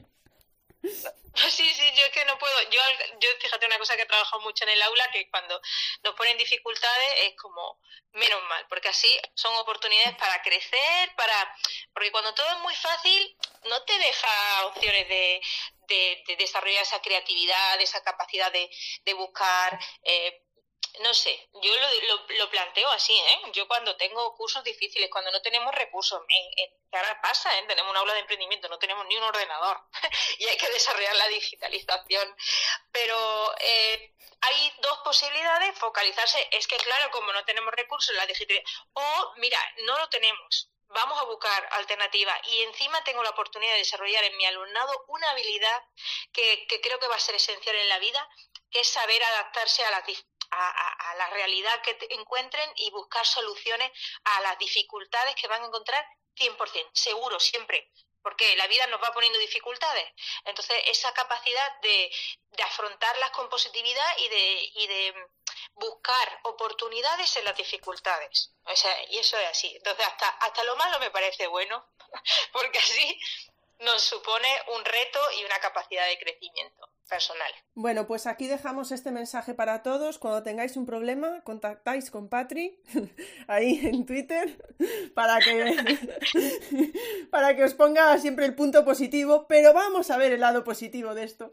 Bueno, muchísimas gracias, pero bueno, que me parece me parece estupendo, ya lo sabes, así que a mí me ha parecido una charla maravillosa, me ha ayudado a, bueno, a admirar más eh, una etapa de la que yo ya era fan y siempre me, he declarado fan de la, de la FP, tanto como os lo digo, ¿no? Pues a nivel personal, por lo que voy viendo, por lo que voy conociendo, por comentarios de otras personas y bueno, ya conocer a tanta gente también aquí en Twitter, en el claustro virtual, que os dedicáis a, a la FP y las maravillas que hacéis, pues, en fin. He visto que tengo que decir que ha habido una participación increíble de la gente con el hashtag de las charlas educativas, muchísimos profesores, profesoras de FP, em, que estoy segura de que se han quedado con ganas de hablar. Entonces yo desde aquí propongo que eh, más pronto que tarde, pero bueno, ya en un par de meses, ¿vale? O dos o tres meses, celebremos otro space eh, sobre FP y que pueda ser abierto, ¿vale? A, la, participación de, de todos los profes que tenemos por aquí de FP eh, ya veremos cómo lo planteamos, pero yo creo que es necesario seguir hablando de FP y creo que a veces cuando, cuando preparo los spaces eh, no estoy segura de, quién de, a quién invitar, cuesta trabajo, al final siempre traigo a cuatro y se alarga esto, pues como hemos visto, dos horas. Entonces, bueno, vamos a, yo creo que puede ser una buena idea y si os parece desde aquí, todos los profes de FP que aún quedáis por ahí en el directo, y los que lo escuchéis en diferido, pues que sepáis que yo creo que para mayo, eh, aproximadamente por las cosas como las tengo por ahí, si os parece, celebramos un space abierto a, a todos vosotros para poder hablar de FP, de todas estas cuestiones que hemos hablado, uff, y tantos, tantos melones que habéis abierto, como ha dicho Tamara, José Luis, y tantos melones que quedan por abrir, abrir tantos, tantos temas que se podrían tocar. Así que si os parece, pues en mayo estáis atentos por ahí a mi perfil y al, eh, bueno, sobre todo a mi perfil y, vemos cuando celebramos ese space. Desde, desde, por mi parte, quiero decir muchísimas gracias a todos los que habéis estado comentando de una forma tan activa con el hashtag de las charlas educativas, a los que os habéis aguantado las ganas de hablar, que creo que habéis sido unos cuantos. Y muchísimas gracias, como siempre, a, los invitados, Oscar, José Luis, a las invitadas, Patri, Tamara. Ha sido un auténtico placer contar con vosotros aquí hoy. Habéis hecho unas intervenciones magníficas. Y yo, por mi parte, nada más. Eh, nos vemos el miércoles eh, con, con, Noelia, que está ahí, al lado de Quique. ¿Lo veis? Bueno, a mí me aparece en segunda línea. Yo no sé si a vosotros os aparece en un orden diferente, no lo sé. Pero tenemos por ahí a Noelia que nos viene a hablar eh, de sus proyectos. Eh, de viajes, bueno, no de viajes, pero el miércoles la tendremos. Muchísimas gracias, Oscar, Patri, Tamara, José Luis. Mm, yo creo que no sé si queréis decir algo más y si no, lo dejamos aquí. Ya no, ya está. Vale, yo creo que ya, ya lo dejamos aquí. Pues muchísimas gracias a todos y si os parece, finalizamos y me pongo con el podcast, que me da que nos va a llevar un ratito y prepararlo, pero bueno, a ver lo que se puede hacer. Muchísimas gracias de corazón a todos y hasta la próxima. Os emplazamos a la FP en mayo, ¿de acuerdo? Si no tenemos ninguna otra cosa antes, ¿eh? Pero puede ser, pero para un space abierto. Un abrazo enorme. Chao, chao.